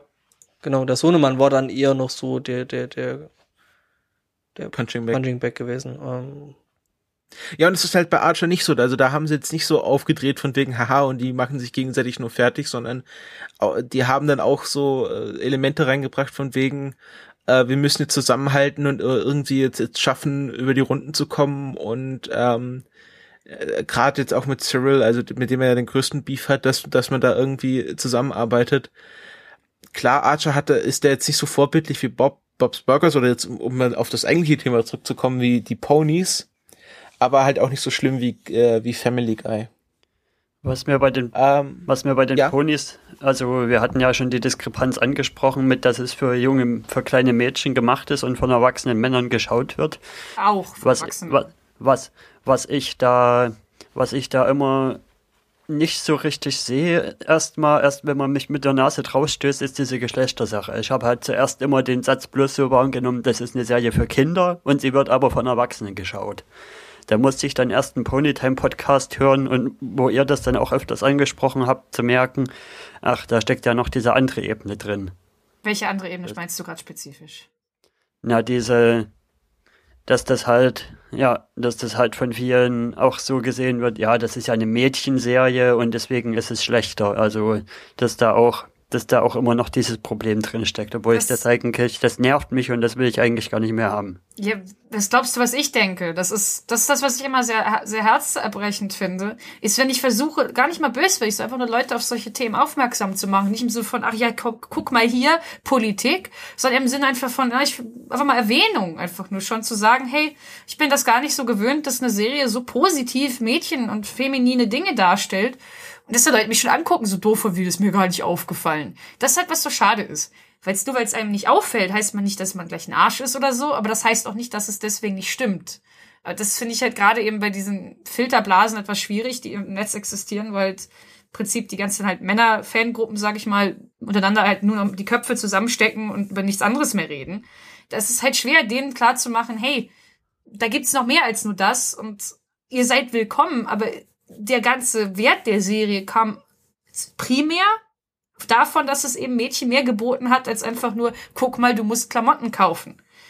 Ähm, das ist halt schade, weil ich Leuten halt gerne begreiflich machen möchte. Die Serie ist toll auf verschiedene Arten und hat eigentlich einem sehr wichtigen Problem zumindest ein bisschen Widerstand geboten, nämlich eben diesem Problem, Mädchen müssen Jungs wollen und Klamotten wollen und äh, ja, dann war es das eigentlich auch schon. Für Jungs gab es halt häufig in den Medien mehr Auswahl als für Mädchen und das sehen wie My Little Pony halt in der Qualität und halt eben auch dem Umfang, was sie bieten, was sie ansprechen, was sie, was sie können. Gerade eben ja, auch, ja. feminine Medien sehr bereichern, finde ich halt das sollte gesehen werden. Und dass halt Leute dann sagen, was, nee, das habe ich so nie wahrgenommen, deswegen stimmt es nicht, ist halt Schade. Dieses typische, alles muss pink sein und weil es ja für Mädchen ist und so. Äh, was es ja frühen 80er oder in den 80er Cartoons ja auch immer gab. Also es gab ja He-Man, äh, Kinder eine oder andere vielleicht auch noch. Ja, klar. Äh, und dazu musste es natürlich dann auch noch eine Mädchenserie geben, die halt She-Ra war. Ja, das mhm. ist genau das gleiche, nur mit, mit exakt das gleiche wirklich schon. Ja, ja, eigentlich exakt das gleiche. Ist nur ja auch die Schwester von He-Man, ne? Und der Bösewicht ähm. sieht fast genauso aus wie Skeletor, heißt nur ein bisschen anders und die machen alle das, ja, das gleiche. Aber sie hat ein Regenbogenpferd, sie hat ein Regenbogenpferd ja, genau. und äh, haut die Bösewichte halt mit einem Schwert, das ein bisschen hübscher und eleganter ausschaut. Deswegen ist das mhm. für Frauen. Das muss halt, das muss halt so nicht sein. Dieses mit diesem, mhm. wie heißt, heißt das so, so leider sehr richtig noch in den, in den Spielzeugmärkten, das pinke Ghetto das halt, du weißt halt immer, wo, du weißt halt immer, wo die Mädchenspielzeuge sind, ne? Es, das ist da, wo es pink ist. Ich kannte den Ausdruck bis dato noch nicht, aber ich finde ihn so schön und treffend. Leider, da gab's leider ja auch sehr treffend. In den letzten, da gab es ja auch in den letzten Jahren dieses eine schöne Video mit dem Mädchen, was sich da im, im Spielzeugladen erstmal beschwert, warum denn, warum denn die Mädchensachen immer pink sein müssen und warum denn da nicht die Jungs damit spielen dürfen und das fand ja, ich, ganz immer, genau. das fand ich ganz niedlich. Aber das ist halt auch richtig, denn es ist eben, wieder ein Fall von, das Problem existiert schon lange, nur erst jetzt werden wir darauf aufmerksam. Das ist ein scheiß Gefühl zu denken, es gab ein Problem, das ich einfach lange nicht mitbekommen habe. Und auf einmal höre ich davon. Das ist, ich war einfach ignorant. Das hört keiner gern. Ich verstehe schon, warum Leute, die das diese, diese, diese Schock- oder Reflexreaktion haben, wenn ich einfach mal sage, dass ich habe länger äh, darunter ja, gelitten irgendwo, dass äh, die Medien so extrem beschissene, sage ich einfach mal ganz frech, Bilder von Frauen dargestellt haben, im Sinne von Mädchen alle oberflächlich. Ne? Das, das schadet Frauen. Das schadet mir, das schadet mir in meinem Alltag. Leuten dann sowas zu sagen, das hören die nicht gerne weil sie halt dann denken, oh Gott, da gab es ein Problem, das ich nicht wahrgenommen habe. Das muss ich ja jetzt zugeben, dass ich was nicht wusste oder dass ich ignorant war. Das, das tut weh. Aber das ist leider manchmal so. Das pinke Ghetto hat mir schon immer geschadet, ja. Was, was auch ganz, was ich auch ganz, einen ganz, ganz schlimmen Auswuchs finde, ist dieses, was, was gerade Marvel bzw. Disney macht bei der Vermarktung von den Avengers-Spielzeugen, dass sie teilweise ein Avengers-Set verkaufen, aber dann fehlt einfach Black Widow. Ja, genau. Ganz typisch. Das passiert ganz oft. Und dann, dass sowas passiert. Und dann gibt's eine, dann, dann stellen sie eine Szene in Spielzeugen nach, die ganz klar Black von, also äh, die kennen auch aus den Trailern, wo sie dann aus dem Quinjet mit dem äh, mit dem Motorrad fällt. Ähm, und diese Szene haben sie einfach äh, in dem Spielzeug dazu einfach äh, aus Black Widow Iron Man gemacht, was kein, einfach keinen Sinn macht. Wozu muss Iron Man ein Motorrad fahren? Er kann fliegen. Eben. Aber das ist einfach einfach nur dumm. Also ich kann nicht verstehen, wie, wie Leute drauf kommen, da einfach Black Widow einfach weg, also aktiv wegzulassen. Das ist ja nicht, haben wir jetzt noch jemanden vergessen? Nee, ich glaube nicht, sondern das ist eine aktive Entscheidung, hm. Black Widow wegzulassen. Das ist das gleiche, ja. wenn du DC fragst, warum es immer noch keinen äh, Film zu Wonder Woman gibt, obwohl sie einer der ältesten Charaktere ihrer Franchises ist. Oder warum der, beziehungsweise eigentlich noch viel schlimmer, warum der Lego-Film, der Lego-Kinofilm, der allererste Kinofilm ist, in dem Wonder Woman aufgetaucht ist. Das muss man sich mal auf der Zunge zergehen lassen. Der verdammte Lego-Film. Ein toller Film. Ja. Aber das ist nicht der Film, in dem einer von DCs wichtigsten, ältesten Charaktere als erstes auftauchen sollte. Das ist einfach also Wahnsinn. Das, DC Cinematic Universe habe ich äh, äh, jetzt nur noch ganz wenig Hoffnung, dass da irgendwas Gutes bei rumkommt, aber das hatte ich auch im letzten Cast gesagt. Was, was ich jetzt, was mich zum Beispiel stört, wir hatten ja im letzten regulären Cast äh, uns den Trailer zu dem Supergirl-Film angeschaut der auch so schreit, wir müssen jetzt eine Superhelden-Serie für Mädchen machen. Ja. Also wird Supergirl nicht, nicht irgendwie Journalist wie, äh, wie ihr Cousin äh, äh, Ken Clark, sondern sie arbeitet als Assistentin für, äh, für eine Frau, die verdächtig nach der Teufel trägt Prada Oh, äh, anmutet. Oh, also es war oh, einfach so, wie- der? Teufel trägt oh. ja, das Ja, ja. ist der Teufel trägt Prada meets Supergirl. Also das ist wirklich ganz, also der Pilot auf ich ich, ich hoffe, dass da noch Potenzial drin steckt und dass sie noch die Kurve kriegen, aber der Pilot ist wirklich, äh, es geht, es geht darum, dass sie irgendwie, ähm, ja, also auch ihre, ihre, ihre, ihre, Ja, innere, sie ist, ist die ganze ihr- Zeit unsicher und ach, und ich Ja, kann das ja genau. eigentlich gar nicht. Und auf einmal entdeckt sie so ihre innere Stärke und ja. wirk. Und es wird halt, es ist halt alles und dann müssen halt irgendwie auch alle, alle weiblich sein, dann wird halt aus irgendwie gibt's dann auch so ein, eine weibliche General Zod. Also so einfach so Ja, klar. ganz klar, okay, wir haben hier General Zod, aber es ist für Mädchen, deswegen muss es eine Frau Genau, sein. und es kann ja kein Mann sein, weil eine Frau ja gegen einen Mann nicht gewinnen kann. So. Eigentlich wär's doch, Genau. eigentlich wär's doch echt sau cool gewesen, wenn Deadpool eine ne Frau wäre. Ja, äh, guck dir Das Scribble wär Girl richtig, an. richtig, guck dir Scribble richtig- Girl an. Ja, Okay. Ja, aber zum Beispiel auch bei der einen super guten DC-Serie, die wir besprochen haben, Daredevil, haben sie ja eigentlich auch schon wieder Mist gebaut. Welcher Weil sie Serie? hätten ja ein, äh, Daredevil. Der, Daredevil. der sie ich hätten ja einfach, geschaut, ja. sie hätten ja einfach mal Elektra mit reinnehmen können. Kommt vielleicht nächste Ja, ich- Staffel, da gibt's vielleicht noch ja eine es, Chance. es gab jetzt schon Meldungen, dass sie, dass sie eine Elektra casten werden. Sehr gut. Aber bei Marvel ist halt auch Ike Perlmutter, der, der irgendwie äh, komplett den Bodenhaftung verloren hat und so Sachen sagt, ja, weibliche Superhelden hat man ja gesehen, Elektra-Film hat nicht funktioniert. Irgendwie der, Der Birds war of, Prey. Birds of also, Birds of Prey Serie, ja, aber der, der, der schiebt das dann halt auf die Frauen und nicht auf darum, darauf, dass, dass der Film generell scheiße war. Ja, oder dass das Und dass auch Budget schon klein Daredevil war, nicht so toll das war. Budget war klein Ja, komm, oder äh, ja. die haben nicht die gleichen Möglichkeiten und Zeit bekommen und solche oder Promotion. Oft ist oft hapert es an der Promotion tatsächlich, dass gesagt wird, nee, das bewerben wir jetzt einfach mal nicht und dann hinterher, ja, das hat ja keiner gesehen. ja, typisch. aber ich meine, äh, im Endeffekt, im Endeffekt gut, der, der, der, der Devil-Film, der war auch scheiße. Äh, Der war ja auch, abgesehen- aber ja, ich meine, lag aber nicht daran, dass er über Männer war, ne? Das handelt den, das Nee, lag nicht an den Männern.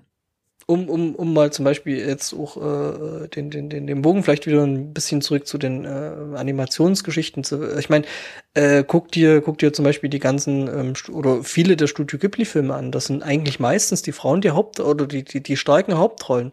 Äh, schau dir Ghost in the Shell an. Ähm, Ja, oder Nak Nakosia vom Tal der Winde, das ist, Miyazaki. äh, der, Äh, beziehungsweise Was? Studio Ghibli.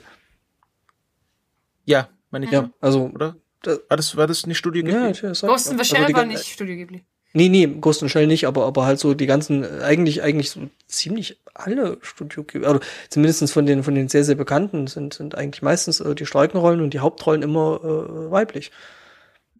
Das, Und, und das ist einfach, ja, das ist irgendwie in der westlichen Welt. Ja, nicht nur Ja. da. Es ist, es, ich glaub, es, wir dürfen nicht vergessen, dass einerseits Japan auch ein sehr sexistischer Ort ist. Ich meine, Frauen Ja, ist es natürlich. nicht erlaubt, in der Öffentlichkeit mit ohne Hand vom Mund zu lachen. Es ist also es ist einfach verschiedene Arten von Sexismus. Er drückt sich verschieden aus, würde ich sagen. Dass halt zum Beispiel die, die Hauptcharaktere häufiger eben wirklich sehr fetischisiert werden oder, oder eben sehr auf bestimmte Klischees runtergerechnet werden, die dann eben den Männern wiederum gefallen sollen. Das, Zu das passiert leider auch.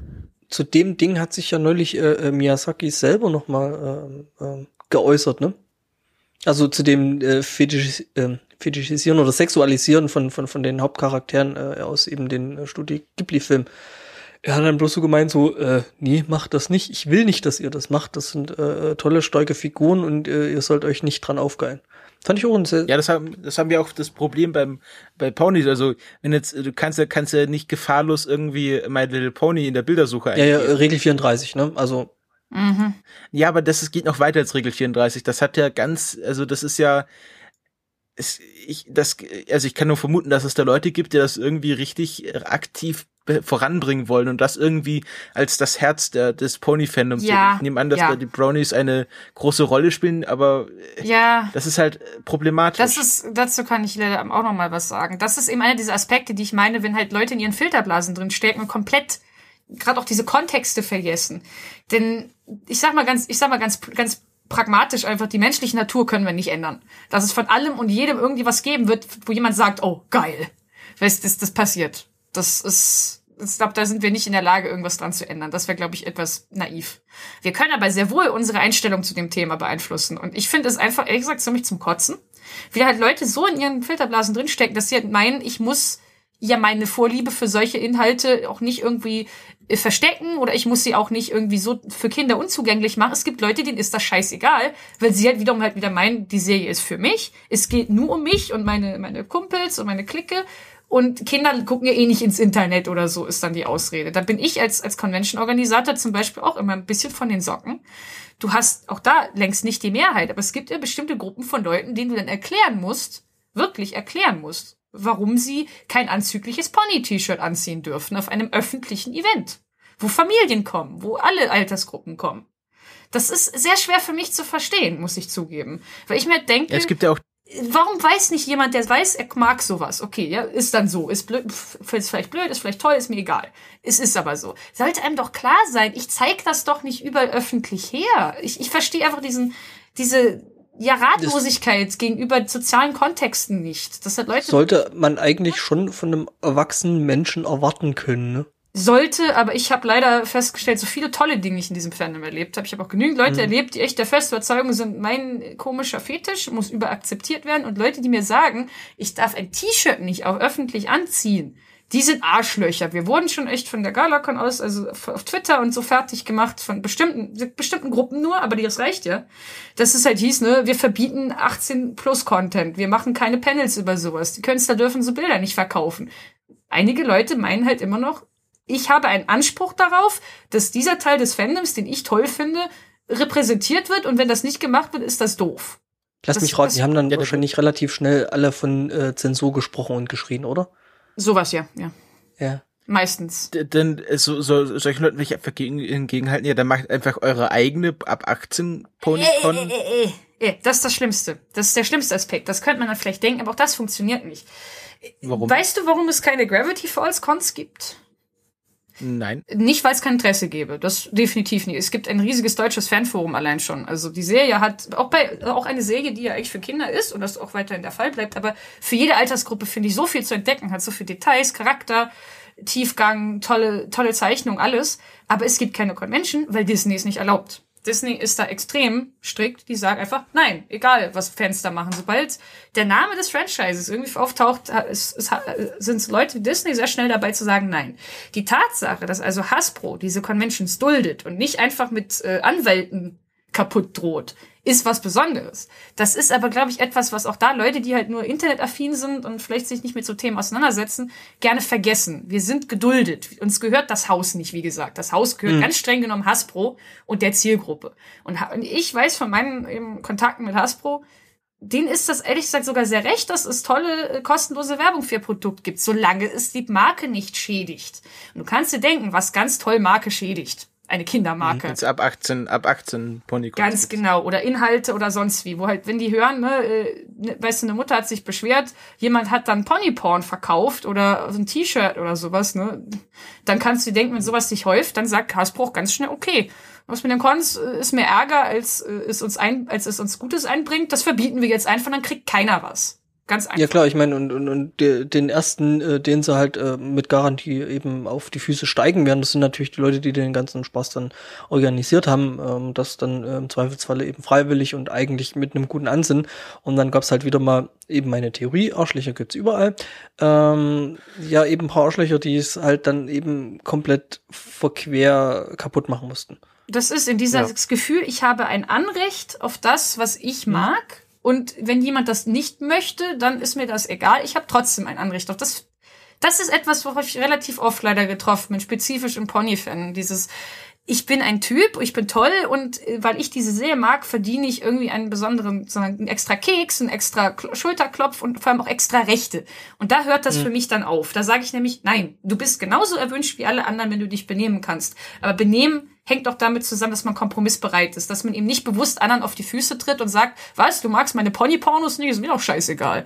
Nee, mhm. so funktioniert ja. das Leben einfach nicht. Und das ich glaube, solche Leute gibt's halt einfach überall. Leider. Auch, halt, auch in den Communities, wo man denkt, ja, die sind sehr weltoffen. Gerade auch bei den Hackern auf dem Kongress habe ich ja zum Beispiel nur sehr positive Erfahrungen gemacht, aber dann gibt's halt trotzdem immer noch die, ja, die Keller-Nerds quasi, die, die so sozial gar nicht können und ja auch Ja, wieder ich- mit so einem Anspruchdenken rangehe. Ja, bei den, bei, bei den Hackern gibt es das ja eh dann nochmal, äh, die sich dann halt auch so, so extrem abschotten, die, denen es eigentlich gar nicht so recht ist, dass eben ähm, gerade der, der CCC da auch sehr, sehr nach außen geht und äh, ähm, ja, und da eben auch Öffentlichkeit schaffen will und, und Verständnis für das Ganze, was die da eigentlich machen, äh, schaffen will und die da halt meinen, ja, hier, äh, wir hätten lieber in unseren Kellern bleiben sollen und hätten da irgendwie, keine Ahnung, was machen sollen.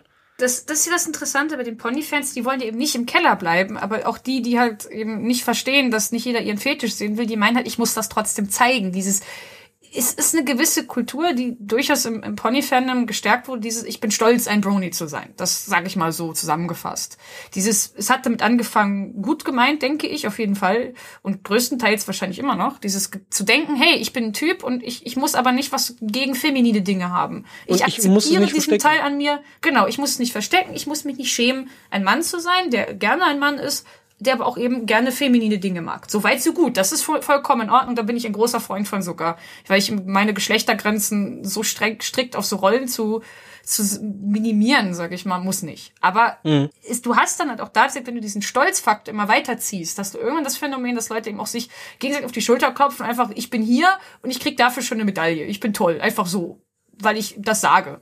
Und dann kommst du halt auf dieses, ich habe einen Anspruch drauf, dieses Entitlement, wie man im Englischen so schön sagt. Dieses, ich, ich will das haben, also kriege ich es auch. Es ist ja egal, ich bin ja toll, ne? Ich darf ja alles. Und das ist, ist gerade im Pony-Fan, das ist leider etwas, was mir aufgefallen ist, dass Leute dieses sehr gerne nach außen tragen. Aber eben auch halt die Dinge, die man nicht nach außen tragen sollte. Wo wir halt meinen, nö, die böse Außenwelt, die ist ja nicht nur gegen feminine Dinge, die ist ja auch gegen meine Pony-Porn. Das ist mir doch egal. Ich, ist scheißegal. Ich bin ein toller Rebell. Ich habe wirklich, also, ich verfolge Drama nicht viel, weil ich eben erstens einfach keinen Bock drauf habe, zweitens, es kostet aber eine Menge Energie, die ich nicht dafür ausgeben will. Und drittens bringt's auch nichts. Wie, du schon richtig sagtest, blöde Leute gibt's überall.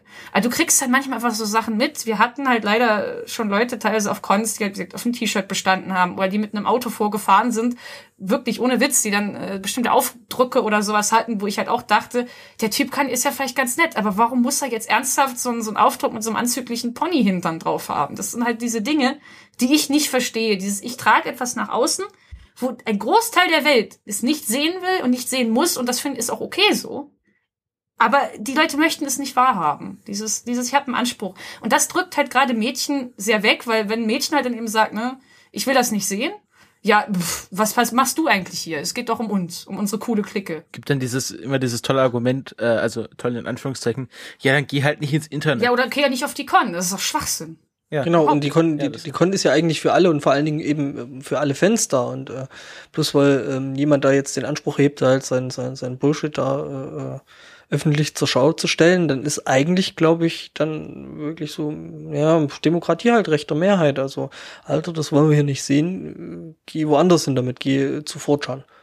Ja klar, und ich sage, das ziehen wir auch so durch. Ich denke halt bei den allermeisten, das ist nicht mal bös gemeint. Es gibt natürlich auch Arschlöcher, die halt 100% absichtlich Arscher sind, klar. Also klar, den das meisten ist es einfach, den meisten ist es, glaube ich, einfach nicht bewusst, dass sie halt wirklich eine Menge Schaden damit anrichten und dass die Leute halt eben aktiv es, es unwohl machen und nicht, weil die Leute irgendwie empfindlich sind oder so äh, sensibel, blablabla, political correctness oder so, sondern wirklich es einfach Dinge gibt, die muss nicht jeder haben, nicht jeder sehen und das ist okay so.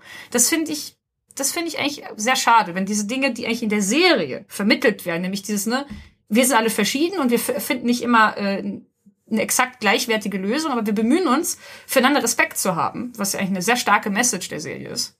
Dass das den Leuten im echten Leben eben viel mehr abgeht, als man denken würde. Es, es lässt halt jeder nur so weit an sich ran, wie er will. Und wer das nicht sehen will, sieht's auch nicht. Ne? Das ist, das ist leider der ein Titel der Serie an Problem. sich, der Titel der Serie an sich ist ja schon Friendship is Magic und das sagt ja schon an sich viel aus. Ja. Mein, Stärkeres Statement für Freundschaft und ja, ähm, Akzeptanz kann man ja gar nicht haben. Ja, das wäre halt meine, mein Wunsch eben auch, wie du eben das leider sehr richtig sagtest. Ich kann nicht googeln, ohne äh, Ponyporn zu finden. Ich sag nicht, die Leute, oh, ihr dürft nie wieder Ponyporn machen. Das wäre einfach albern, das kann ich gar nicht, selbst wenn ich es wollen würde. Ich kann nicht sagen, hört auf Menschen zu sein, die komische Dinge mögen. Das ist so alt wie die Menschheit als solches. Von daher, das klappt nicht. Aber macht es nicht den Kindern zugänglich. Packt es hinter Filter. Das gibt's auf den einschlägigen Bilderseiten und so kann man jede Menge so so Not Safe for Work Filter oder sonst was einrichten. Das geht, ist überhaupt kein Problem. Dann schaut es nämlich auch, taucht es bei solchen Bildersuchen auch meistens nicht auf. Oder wenn ihr ein, ein Bild seht, das nicht an, nicht gerecht ist für äh, Googles Bildersuche, dann kann man die ja sogar melden. Dann kann man sagen, das hier ist ein nicht jugendfreier zu, äh, nicht jugendfreier, äh, ne, Entschuldigung, Zunge verknotet. Nicht jugendfreier Inhalt, der sollte halt in der Safe Search blockiert werden. Das kann man alles machen. Das sind alles ein paar Handgriffe, mit denen man für alle das Internet ein bisschen angenehmer machen kann. Und ich finde, das ist eigentlich nicht zu viel verlangt. Dass jeder weiß, alles hat seinen Platz. Hm. Aber das ist halt ne, ein niedliches Fan über eine niedliche Kinderserie, aber ich muss mir über solche Themen Gedanken machen. Das ist ein bisschen schade eigentlich. Aber jetzt haben wir lange über solche Leute geredet und im Chat kommt ja auch gerade so ein bisschen rüber, dass das, dass das vielleicht ein bisschen ein verzerrtes Bild raufwirft. Also Definitiv. würdest du sagen, dass das dass das so ungefähr ein Prozent sind an Idioten oder? Nee, also ganz so wenig leider nicht. Aber wir dürfen nicht vergessen, es ist ein gigantisches Fandom. Das Fandom ist ja wirklich äh, so gewachsen, wie sich das niemand hatte ausmalen können. Wenn immer du irgendjemanden fragst, der von den Ehrengästen, die halt auf den Cons auftauchen, die in dieser Serie mitarbeiten in irgendeiner Weise, die sagen alle einhellig, ja, das glaubt doch keine Sau, dass sowas passiert. Das erwartet niemand. Das haben wir alle nicht erwartet. Das glaube ich denen sehr wohl. Also die Größe dieses Fandoms heißt halt eben auch, du findest eine Menge Wirklich eine ganze Menge tolle Leute, nette Leute, Leute, die einfach die Serie mögen, Leute, die auf Cons gehen, Leute, die halt sagen, hey, ich zeichne dir mal was, weil ich einfach Lust dazu habe, oder Leute, die halt sich was Schönes ausdenken, die Musik machen, die inspiriert sind, alles. Das ist eine großartige Sache, wie in jeder Menschengruppe, die einfach eine Zahl von zwei übersteigt und selbst da, ne, kann man, weiß man nie. Hast du immer eine Situation, wo es Leute jeglicher Art gibt. Es gibt gewisse Tendenzen und je nachdem, welchen, sag ich mal, diese Inselchen du dich bewegst, siehst du verschiedene Sachen verschieden stark. Gibt natürlich Orte, da siehst du halt leider besonders viele Leute, die halt eben ihre, ja, mir doch alles egal Attitüde haben, aber du gehst in andere Communities oder andere Seiten oder andere Foren oder ganz egal und hast wieder eine ganz andere Atmosphäre. Es ist, jede Gruppe hat dieses Inselchen und die allermeisten sind eigentlich die, die Masse, die ruhig ist, die nicht viel sagt, aber die vollkommen okay ist. Das ist meine Meinung. Also ich habe in den allermeisten Leuten habe ich tolle Erfahrungen gemacht, dass die einfach harmlos sind, dass die Spaß haben, dass die sagen, hey, Con hat mir gefallen oder das war mir wichtig oder ich habe jemandem was gezeichnet, der fand das dann toll oder was auch immer. Ne? Das sind diese ganzen kleinen Dinge. Es ist halt nur leider wie immer sehr schade. Etwas aufzubauen ist immer schwieriger, als es kaputt zu machen. Deswegen sind leider die, die paar Leute, die echt kacke sind, sag ich mal so böse, oder die einfach, oder zumindest einfach ignorant sind oder nicht merken, wie viel Schaden sie anrichten oder es nicht merken wollen dass die halt leider doch immer einen gewissen bleibenden Eindruck hinterlassen, weil die halt können einen ganzen schönen Tag können die halt mal eben leider versauen. Das ist ja, die stechen, die stechen halt meistens auch sehr sehr gut heraus, aber ich meine, das hast du wie gesagt eben meiner The ja, so ist meine Theorie, aber ähm, hast du eigentlich überall. Also Leute, die Definitiv, dann halt wirklich ne ja. ne die die die negativen Ausreißer stechen halt immer sehr sehr extrem raus und die bleiben leider Gottes aber eben auch äh, meistens doch sehr sehr äh, äh ja im Gedächtnis. Deswegen, deswegen bedauere ich so Sachen ja leider, weil ich eben, mhm. wie ich am Anfang schon sagt, ich, ich bin sehr inzwischen mit dieser Serie verwoben, diesem ganzen Fandom. Und ich würde das nicht tun, wenn ich es scheiße finden würde. Ich hab, bin kein Masochist oder sowas von Beruf. Ich gehe nicht hier und sage, oh, ich finde das so furchtbar, ich mache mehr damit. Quatsch. Ich finde ich finde die Serie toll, ich finde das Fandom großartig. Ich hab, es bedeutet mir so viel. Also ich könnte Stunden referieren darüber, was es mir bedeutet. Ich sage, eine der Sachen, die mir viel bedeuten, sitzt gerade auf meinem Sofa und spielt Pokémon. Den habe ich in Amerika kennengelernt. Das hätte ich vorher nie getan. Fernbeziehungen, habe ich gesagt, sind nicht mein Ding, aber dann lernt man sich eine Ponyforum kennen. Und ne, anderthalb Jahre später sitzt er jetzt hier und ist hergezogen. Das berechnet mit sowas, ne? Das und ist Pokémon. Ja, wohnt jetzt hier, fängt bald einen Job an. Also, das ist doch cool. Nach sowas sucht man aber halt eben nicht einfach mal eben so. Es ist passiert irgendwie und es ist passiert wegen Ponys. Also dies, dieses Fandom hat so viel Potenzial, toll zu sein. Und die allermeiste Zeit passiert das auch. Wir machen Charity-Sachen. Wir haben so viel künstlerische Kreativität. Ich, wir, wir fangen an, inspiriert zu sein. Wir lernen neues Medium, neues Instrument. Wir beschäftigen uns mit Chats. Ich habe gelernt, Foren-Softwares zu installieren. Ich weiß jetzt, wie ein Mikrofon auf einer Bühne funktioniert. Ich, ich habe alles mögliche an kleinen, fähig, kleinen, großen Fähigkeiten gelernt wegen diesem Fandom. Und diese ja, ganze das finde ich auch ganze so das Beziehung führt. Ne? Und das ist, muss man immer im Auge behalten. Und ich finde einfach diese, diese Ausreißer nach unten so schade, weil eben so viel Gutes da ist, was es eigentlich nicht verdient, im selben Topf zu sein. Aber manchmal muss man halt leider ehrlich sein mit sich selbst und mit anderen und sagen, es gibt Sachen, die sind kritikwürdig und die sollten nicht vergessen werden, denn wenn man Sachen halt, die kritikwürdig sind, ignoriert, werden sie halt leider auch nicht besser. Aber gleichzeitig ist es auch absolut wichtig und richtig, da hat der Chat recht, nicht zu senken, das sind alle. Nein, das mhm. würde mir die ganze Sache komplett vermiesen, weil ich mich, wie ich schon sagte, ganzen Tag mit Drama beschäftigen würde, was ich eben nicht tue, aus genau dem Grund, weil es eigentlich am Ende des Tages so kritikwürdig es ist und ich das, wie ich wir hier gerade sitze und viel darüber referiere, es auch gerne kritisiere, weil das auch mal sein muss, sage ich auch genauso gerne, eigentlich noch viel lieber. Wie toll eigentlich ja. die Sachen sind. Ja, also äh, bin ich, glaube ich, mit dir einer Meinung. Also man sollte die Sachen absolut nicht äh, ignorieren und vor allen Dingen auch kritisieren, weil äh, das Problem dabei ist, wenn man die Sachen eben ignoriert und äh, dann nichts dazu sagt, äh, dann werden die in der Regel lauter und äh, doch mhm. noch sichtbarer und daher mh, hm, sollte man die Leute dann schon eben entsprechend ihre Schranken verweisen. Aber genau. ich finde das, ich finde das ja auch zum Beispiel schön, was da alles für Kreativität durch ja. durch meine Deponie freigesetzt wurde, dass irgendwelche Leute sich einfach mal hingesetzt haben, okay, jetzt probiere ich hier mal was zu malen und, und dann sind dann wirklich Zeichner draus geworden. Allein was auf Equestria Daily da jeden Tag an Fan-Made Content rauskommt, das ist, das ist atemberaubend. Ja, ich, ich, wenn ich, ich muss ja nicht immer über mich selbst sprechen. Ich meine, ich habe Freunde, ich habe so viele Leute getroffen, mit denen ich Kontakt gesammelt habe. Ich habe zum Beispiel äh, etwas, was die Galacon eine Weile gemacht hat mit Bronies for Good, waren Livestreams, die Callisti-Livestreams, die waren spezifisch halt eben auch nochmal für einen guten Zweck Geld sammeln, aber teilweise eben auch für die Galacon, damit wir noch mehr Leute einladen können. Da haben wir dann eben auch einfach ein paar Künstler eingeladen, die haben dann gezeichnet für die, die Leute. Die Leute haben lustige oder interessante Bilderideen vorgeschlagen und haben dann einfach äh, wenn sie Glück hatten, einen Zeichner gehabt, der das dann so lustig oder cool fand, dass er das dann gezeichnet hat. Und das sind einfach so diese Energie, die sie, die, wenn wir dessen in Skype rumgequatscht hatten und dann hatten noch teilweise Gäste, wirklich so Interviewgäste und sowas. Die Energien, die dabei rumkommen, ist einfach klasse. Du hast ein Gefühl, die Leute haben Spaß, die Leute sind da, weil es toll ist. Die Leute erzählen im Schwenke einfach so aus dem Leben. Die Leute erzählen sich gegenseitig Tipps von denen hier, guck mal, ich habe dieses Programm benutzt oder schau mal, dieser tolle Trick, den ich rausgefunden habe. Oh ja, das hätte ich auch nicht gedacht. Oder hier, guck mal, ich zeichne mit dem Pony die Schnauze so. Also Sachen, die einfach du hast da 100 Leute, die gucken dir zu, während du mit deinen mit irgendwelchen Künstlern sabbelst, wie du vorher nie kennengelernt hättest, weil die einfach alle für den guten Zweck was zeichnen wollten. Und dann sammelst du ein paar tausend Euro oder sowas, die teilweise eben nach Afrika gehen und teilweise eben zur Galacon, die dann halt nochmal noch mal besser wird, mehr an die Community zurückgeben kann. Das sind alles Dinge, die wären einfach nicht passiert, wenn wir nicht diesen Anlass gehabt hätten. Dieses, wir kommen zusammen, weil wir diese Serie toll finden.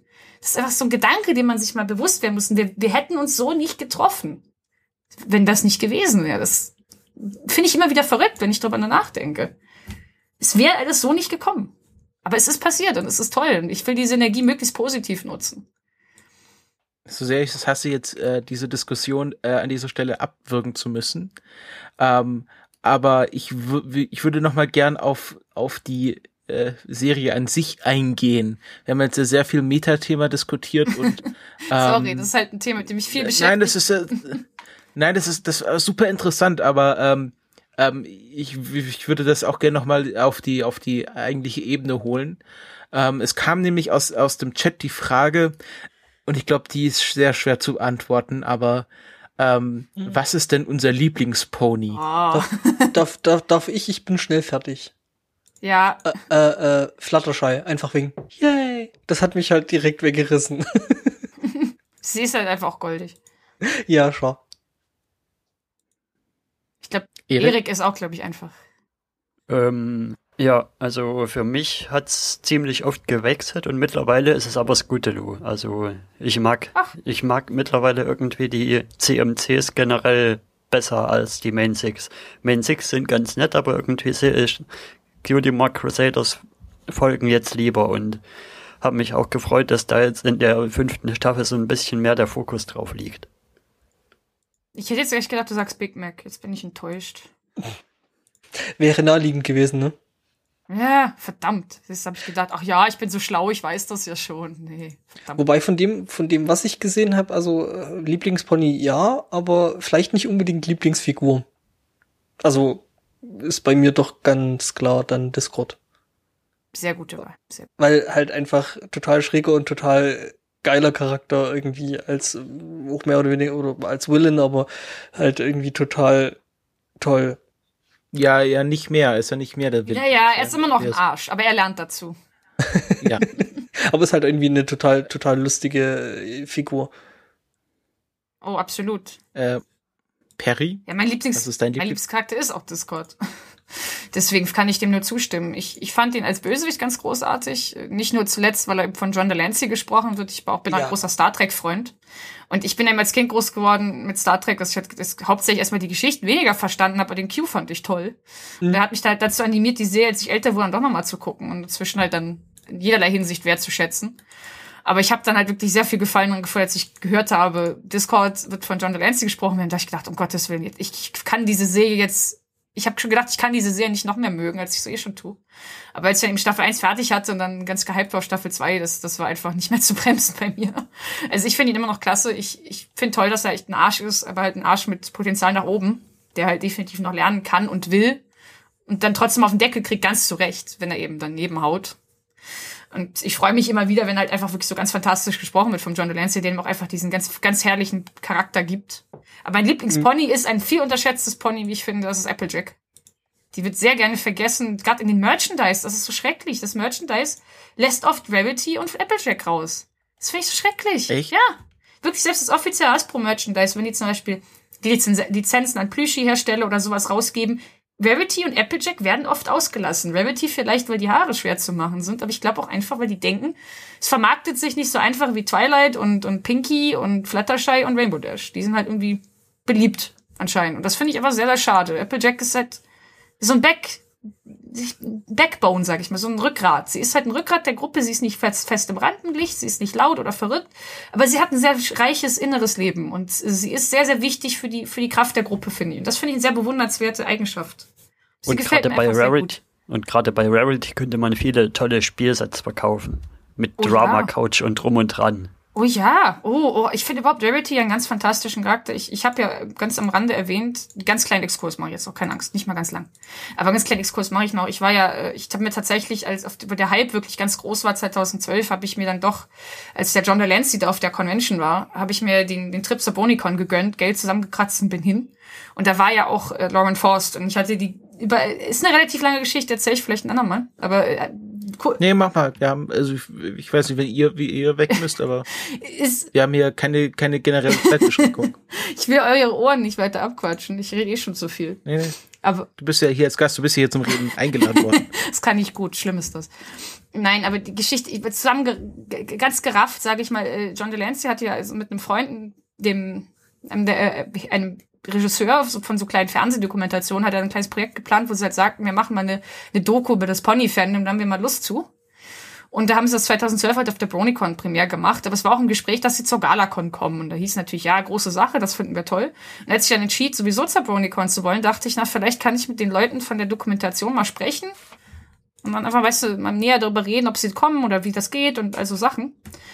Und naja, da bin ich halt äh, hin und dachte, ne, ganz aufregend, vielleicht kriege ich ja nicht mit dem mal kurz ein Wortwechsel und habe halt einen dieser Orgas gefragt, den, der, der den damaligen Chef der Bronicon sogar, sagt halt, ne, ich, ich muss mit denen mal reden, die kommen ja zu uns nach Deutschland und gibt so viele Fragen, ich war halt ganz furchtbar nervös. Ich war ja wirklich, die, die Galacon war zu dem Zeitpunkt noch kein einziges Mal äh, stattgefunden.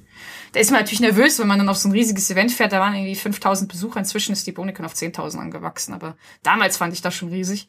Und dann sitzt du halt da ein bisschen ängstlich und fragst halt, ja, Meister, ich kann mal mit denen reden. Der sagt so, ja, vielleicht, aber die sind das ganze Wochenende beschäftigt. Aber heute Abend, da haben wir so ein, also das war Freitag, bevor der Con, haben wir gesagt, heute Abend haben wir da so, so ein Ehrengastdinner, da kannst du doch mitkommen, da kannst du bestimmt mit denen reden. Hab ich gedacht, bitte was? Wie, wo, wie, was? Dann nimmst du mich jetzt einfach mit, sagt er, ja, warum denn nicht? Ist ja unter Kollegen und du brauchst, du brauchst ja diesen Kontakt, also machen wir das einfach mal. Es ist aber das gleiche Dinner, wo dann halt eben auch äh, Tara Strong, die Stimme von Twilight, äh, Lauren Forst und John Delancey waren. Und da hast du natürlich dir schon gedacht, wie ich wahrscheinlich da so im Boden versunken bin. Vor, komplett vor Angst. Oh mein Gott. Das war zwei Stunden vor. Ich hatte keine schicken Klamotten mit und nix. Man erzählt mir sowas ja erst wirklich so kurzfristig, wie das so zur rechten Zeit im rechten Ort gewesen hat, so passiert. Ich bin also ganz, ganz ängstlich hin und ich hatte ein Geschenk dabei. Das ist eine Geschichte, die erzähle ich sehr gerne, weil die einfach so knatschverrückt ist. Das glaubt mir kein Schwein, wenn ich das nicht oft genug erzähle, glaube ich sonst selbst nicht am Ende da hatte ich ein Geschenk mit, weil ich hatte halt vorher mit, aber die, mit, zusammen mit den anderen Galacon-Orgas mit dem John Delancey Kontakt, wegen ihm dieser Dokumentation, weil er halt Interesse hatte, herzukommen und halt sagte, ne, warum sollen wir denn in Deutschland filmen? Habt ihr ein paar Besonderheiten oder sowas? Und dann hat, kam halt irgendwie, wie so Gespräche am Anfang sind, man, man sitzt da mit einem Star auf einmal in Skype, ne? Du denkst, um Gottes Willen, was sage ich jetzt? Und er ist ein Profi, er bricht das Eis, er fragt, wo seid ihr her? Und als ich sage, dass ich aus Hamburg komme, sagt halt eben, oh ja, Hamburg, wunderschön, da war ich. Die, die haben da diesen tollen Fisch, den Matjes, den mag ich voll gerne. Das ist so ein Herings, eingelegter Hering, ne? Denkst du dir nichts bei, aber John Delancey mag den anscheinend voll gern. Also habe ich gedacht, cool. Das ist ja ein niedliches kleines Detail. Aber dann haben wir halt hinterher meine Galacon-Orga-Kollegen gesagt, hey, wenn du zur BronyCon fährst, dann bring dem das doch mit. Ich gesagt, bitte, wollt ihr mich verarschen? Weil, na, ich kann doch nicht so einen Fisch mitnehmen nach Amerika. Das geht doch nicht. Der Zoll bringt mich um. Aber man, man denkt halt wahrscheinlich irgendwie knatschverrückt, wie man ist. Ich wusste zu dem Zeitpunkt, wie gesagt, nicht mal, dass ich ihn treffen würde. Ich dachte halt, ne, okay, ich bringe so eine kleine Tupperdose mit. Ich, ich roll die ganz doll ein, mach da so, so Kühlbox oder irgend so einen kleinen Kram draus und gucke, wenn ich das durch den Zoll geschmuggelt kriege, gebe ich das einem der Orgas und verschenke das dann. So von wegen hier, das ist für den John Delancey und so könnt ihr das nicht so ein bisschen irgendwie vielleicht dem so geben und, dann passt das schon, ne? Da hab ich gesagt, so ein bisschen, bisschen halt mir jetzt vorgestellt, da bin ich ganz schüchtern, aber es klappt schon irgendwie. Ja, Pustekuchen. Es klappt sehr wohl. Ich stehe dann vor dem Mann, ganz aufgeregt, mit wackeligen Beinen. Ich habe diese komische Dose in der Hand. Und man sieht von außen nicht, was drin ist. Der Typ ist fast zwei Meter groß. Er ist ein Kindheitsheld von mir. Ich stehe da wirklich so in meinem, so ein Pony-T-Shirt und, und irgendwie so Shorts und er steht am Anzug, ganz schick, ganz der Gentleman und sagt so Hallo und du stehst mit so einer verdammten Tupperdose mit Fisch. Ich, ich weiß bis heute eine nicht. Tupperdose for Q. Ja. Äh, Wahnsinn. Einfach Wahnsinn. Also das, dieses Gefühl allein, du stehst vor dem, du, du sitzt, du sitzt halt als Kind vor dem Fernseher und stellst dir nie im Leben auch nur ansatzweise vor, du triffst diesen Mann mal. Irre, einfach nur irre. Und äh, ich habe ihm halt die Dose einfach in die Hand gedrückt, ganz, ganz ängstlich, einfach, ich konnte kaum ein Wort rauskriegen. Was ja, wie ihr merkt, eigentlich sonst nicht mein Problem ist, aber da ging da gar nichts mehr. Und dann halte ich ihm diese Dose in die Hand, ich so ganz zittrig, ganz kurz vorm Umkippen irgendwie. Und er sagt einfach nur, was ist das denn? Guckt dann so ein bisschen ratlos drauf und der, der Typ von der Orga sagt doch so ein bisschen, so, so halt so ein bisschen schelmisch, ja, sie hat ein Geschenk mitgebracht, sie ist ja so ein großer Fan.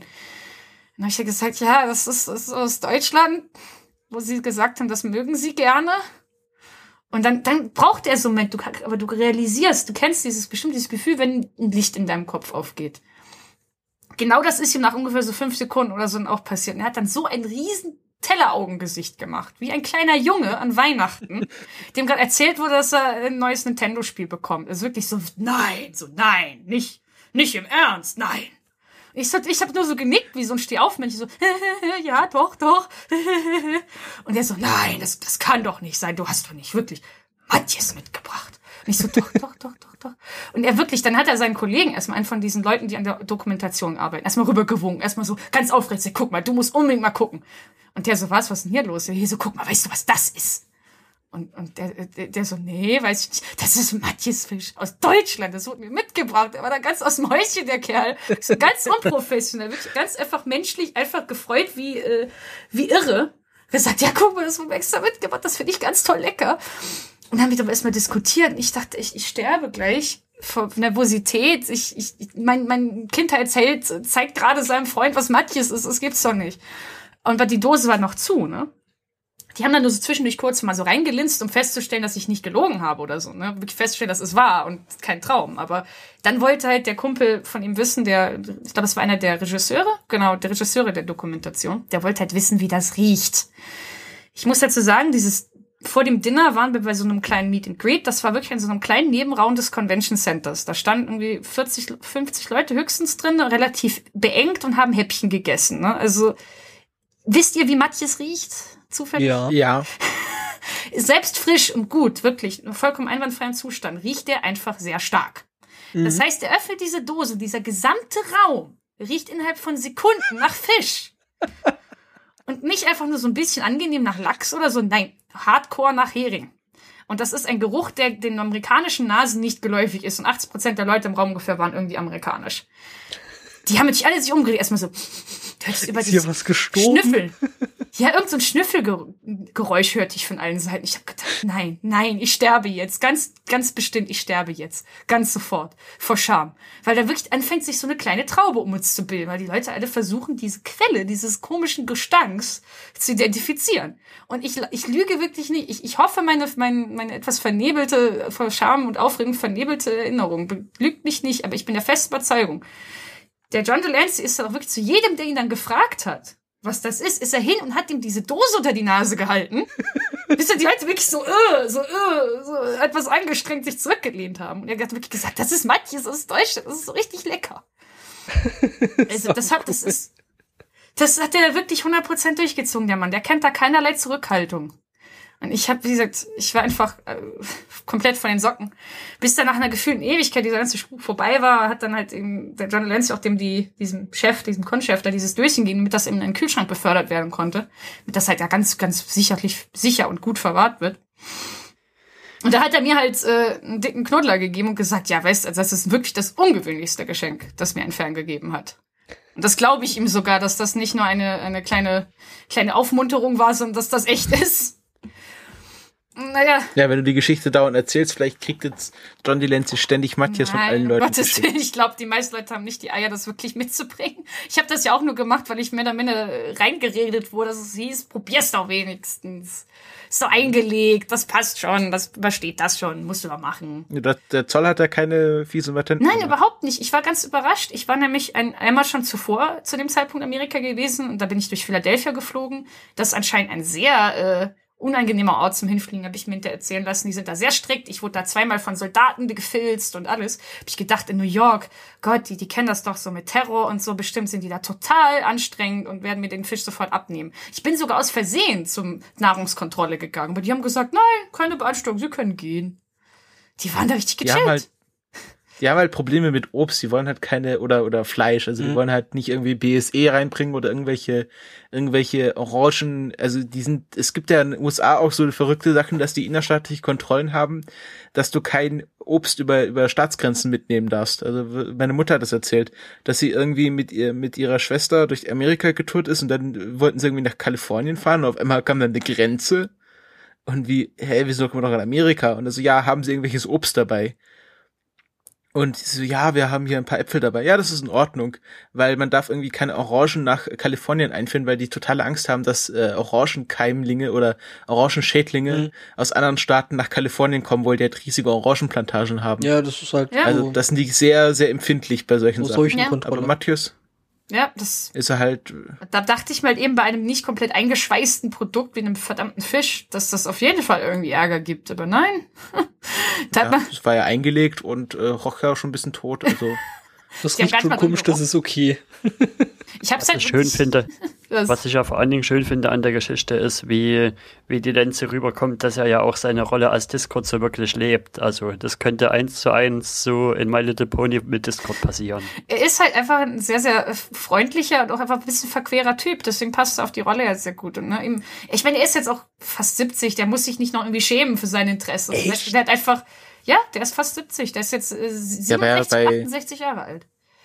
Der war ja bei, bei Next Generation schon Anfang 40 oder ja. so, oder? Ja, stimmt. Oder Ende 30, auf jeden Fall kein junger Mann. Kein ja, junger stimmt. Mann. Ich meine, gut, äh, äh, das äh, verschiebt sich, verschiebt sich äh, bei, bei, bei Next Generation ja sowieso so in dem deutschen Gefühl ein bisschen, weil das ja doch äh, nach Deutschland dann erst relativ spät gekommen ist, ne?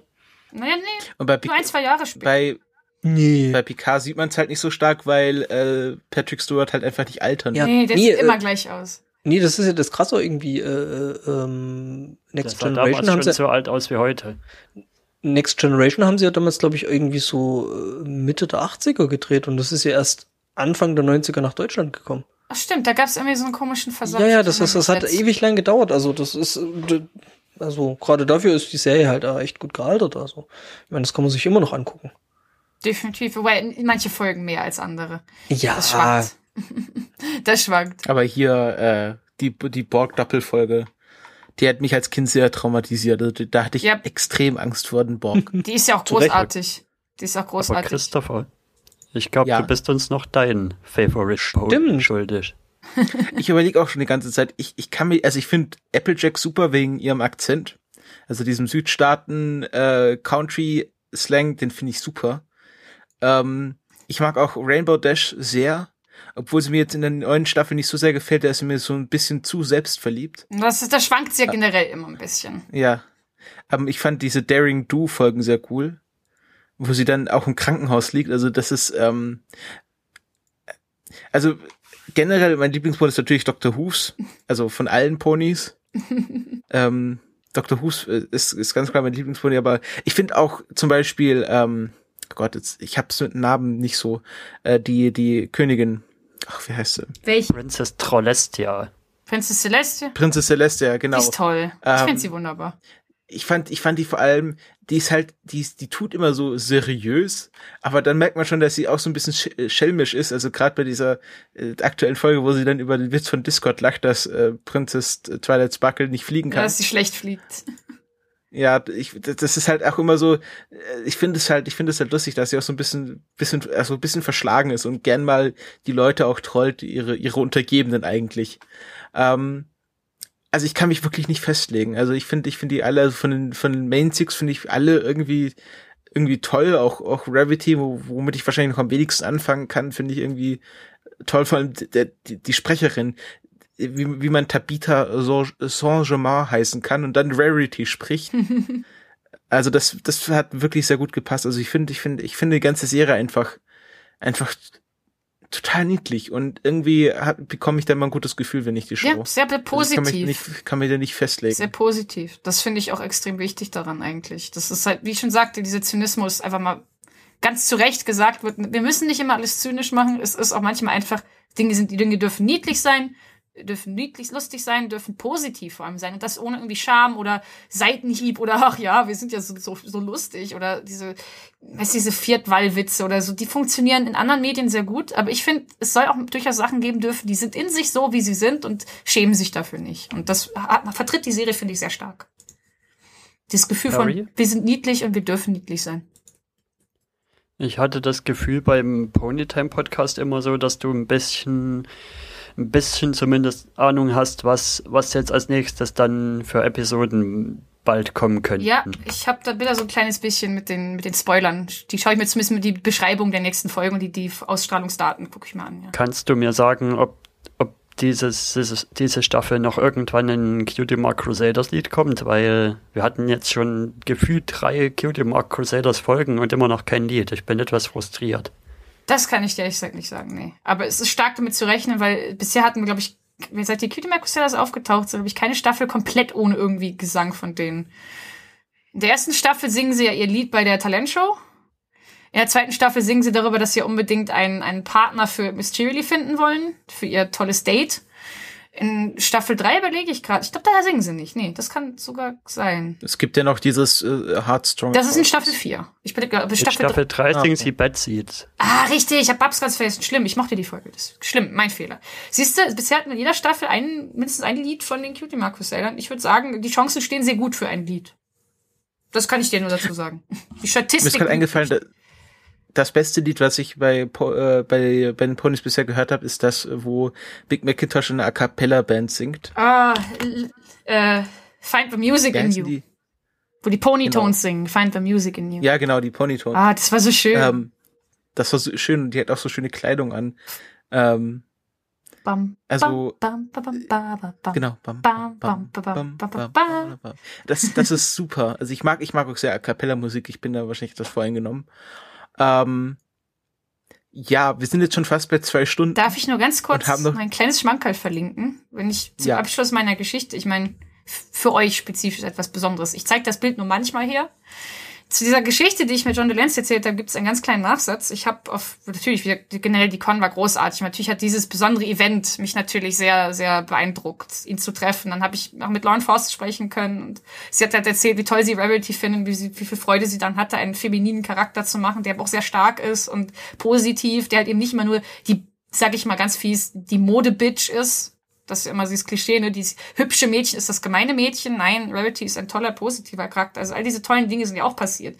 Aber nach der Con habe ich tatsächlich auf dem selben Flieger nach Hause äh, einen, einen tollen Typen aus Bremen getroffen, der zufällig auch bei diesem Meet and Greet war. Und das wusste ich nicht. Der wusste von mir nicht. Er wusste auch von meiner ganzen komischen Aktion mit dem äh, Matthias nicht. Aber der hat halt Bilder da gemacht. Und ganz zufällig, wirklich, also die, vielleicht fast schon ein Q-esker Moment war, dass er nämlich genau in dem Moment, wo ich ihm diesen verfluchten Fisch gegeben habe, hat er einen Schnappschuss gemacht. Und das Bild, das, das, man sieht meinen Hinterkopf, aber man sieht von das Gesicht von John Delancey. Und das ist der Grund, weswegen ich dieses Bild immer in Ehren halten werde. Ich verlinke euch das hier mal. Das könnt ihr auch gerne euren, euren Zuschauern zeigen.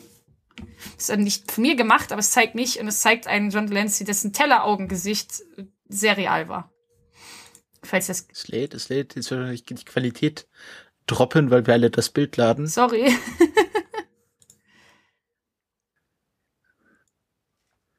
Oh, ist das ein goldiges Gesicht.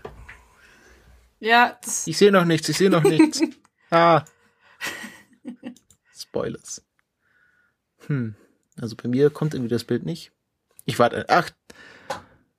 Ja, ich sehe es jetzt in der in der Skype-Vorschau. Ja, das ist super. deswegen teile ich Das- dieses das Bild sehr gern, weil es einfach dieses, dieses wunderschön positive Gesicht, das kann man nicht, kann man nicht nachmachen. Das war, war wirklich ein sehr kleiner Raum. Also ich, das muss schon sehr gestunken haben, dieser Film. Es war wirklich so, ich, ich es war mir so unangenehm. Aber er hat sich wirklich sehr echt gefreut und das, das wird mir, glaube ich, immer positiv in Erinnerung bleiben. Ich schmeiß das Bild mal in den IRC-Chat. Ja, bitte. Unbedingt. Das, das, wirklich ein, das ist ein, ein fast 70 Jahre alter Mann, der halt trotzdem noch mal überrascht werden kann. Das, da bin ich schon ein Das bisschen über stolz Matthias drauf. freut. Ja, da bin ich doch noch stolz drauf. Die, die sind manchmal die kleinen Dinge im Leben, die sehr viel bedeuten, glaube ich. Und sei es so eine, eine Dose mit einem halben Kilo Glücksstädter Matthias. Äh, gibt es denn dieses, diese, äh, diese Staffel wieder einen, einen Spezialgast wie, wie Weird Al oder so? Das weiß ich auch noch nicht. Das vielleicht, vielleicht nicht. Also es gibt ja so Dinge, die, die lassen sich ein bisschen geheim. Aber in einem Monat ungefähr ist ja die Comic-Con wieder in San Diego. Und da haben sie auch wieder ein Panel. Also da werden oft dann solche Sachen preisgegeben oder zumindest angedeutet. Da haben sie auch oft auch so Animatics gezeigt, also so Vorschauen oder eben so Ehrengäste so ein bisschen angeteased oder solche Sachen. Also das machen sie gerne bei so großen Panels auf so Groß-Events. Also da sollten wir mal die Ohren offen halten, was da rauskommt. Die nächste Folge, die kommt, ist ja auch eine ganz besondere. Das ist dann die hundertste Folge von My Little Pony Friendship is Magic. Ja, Da das geht's ist dann krass. wahrscheinlich nur um Nebencharaktere. Ja, tatsächlich. Es soll eine Folge sein, so ein bisschen wie die Lower Decks Folge in einer späteren Staffel von Star Trek Next Generation, die ja auch nur von den Unteroffizieren und so gehandelt hat. Die sonst eben nicht so. Also wir sehen, Sind. My Little Pony ist sehr stark mit Star Trek Next Generation verbunden. Auf also einigen nicht nur über John ja. Delancey, sondern vielleicht, vielleicht äh, gewinnen sie ja Patrick Stewart für. Ah, wie schön das Ähm, wäre. Davon träume ich. Davon träume ich schon seit lange. Der, ich glaube, da wird auch sowas mit. Och, klar. I, das wäre so cool, wenn I, Patrick Stewart ist ja so, ist ja Buddy mit Ian McKellen, also die machen auch immer sehr schöne Fotos in London. ähm, Mhm, schön. Wenn die dann so gemeinsam als Ponys auftreten. Das wäre herrlich. wär Ach. Gott, was würde ich dafür geben? Also ich würde dafür bestimmt irgendwie zumindest überlegen, ein Körperteil zu verkaufen. Das wäre großartig. Also die sind, die sind tolle, to sehr, sehr tolle Leute. Und ich finde auch gerade Patrick Stewart einen sehr bewundernswerten Menschen. Und er hat auch schon häufiger in Cartoons durchaus Sachen gesprochen. Er sagt jetzt zum Beispiel, er bedauert es sehr, nicht Jafar in Aladdin gewesen zu sein. Er wollte gerne, aber war zu dem Zeitpunkt nicht in den USA. Also das können, ja, das können wir uns auch mal ausmalen, wie das gewesen wäre, wenn er Jafar gewesen wäre. Wir hätten, wir hätten dann stattdessen Jafar genommen. Gott, wie hieß der Mann noch? Das weiß ich gerade tatsächlich nicht. Ich schaue es direkt mal nach, bevor ich jetzt irgendwie Schwachsinn rede. Ich finde es immer interessant, wie äh, so Geschichten von äh, berühmter äh, Schauspieler, die folgende Rollen abgelehnt haben. Irgendwie, es war bei, mal bei Indiana Jones war, war irgendwie ein Charakter, da haben sie sogar schon Kameratests gemacht, bevor sie dann Harrison Ford dafür gewonnen haben. Und auch bei, bei, äh, wo war es, bei Back to the Future, wo ähm, Michael J. Fox auch erst ganz spät dazu kam. Oh, richtig, Jonathan Freeman war das. Der ist auch ein toll, echt toller als Jafar, aber man fragt sich dann doch, wie wäre das gewesen mit dem Patrick Stewart? Hui. Ja. Deswegen Hoffnung besteht, Mac dass er vielleicht bei den Ponys mal aufkreuzen mag. Ähm, jetzt sind wir schon bei der Zwei-Stunden-Marke und wir haben noch fast gar nicht über die Serie an sich gesprochen.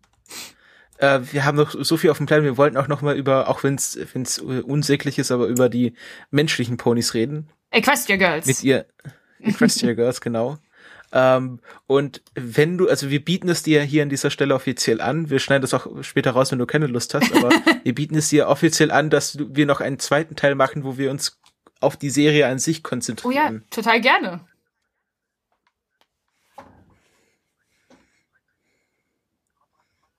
Nö, ich darf, also. No pressure. Nein, nein, nein, also wir werden dich nur für immer hassen und äh, definitiv irgendwelche äh, Briefbomben an dich schicken. Aber nein, nein, nein, kein Problem. Kann. Matthias Bomb.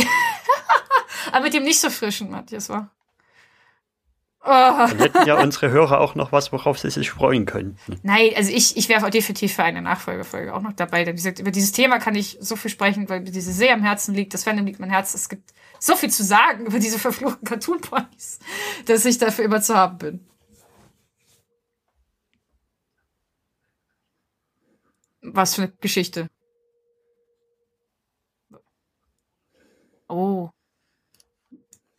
Definitiv. Also ich bin auf jeden Fall dabei. Ja, wenn ihr mich Genau. gerne wieder haben wollt und ich euch noch nicht die Ohren abgesabbelt habe, bin ich auch gern wieder dabei. Nein, das ist ja, wir würden dich ja, es wäre ja doof, wenn wir Gäste einladen und die dann nicht reden. Das ist dann auch etwas kompliziert in so einem Podcast. Ah ja, ich will halt nur niemandem das Gefühl geben, nein, ich rede jetzt, du hast gefälligst die Klappe zu halten.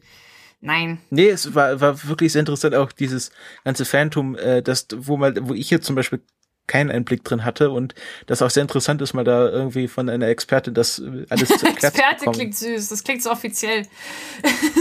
Ja, ist doch heute jeder ist doch irgendwie Expertin für irgendwas.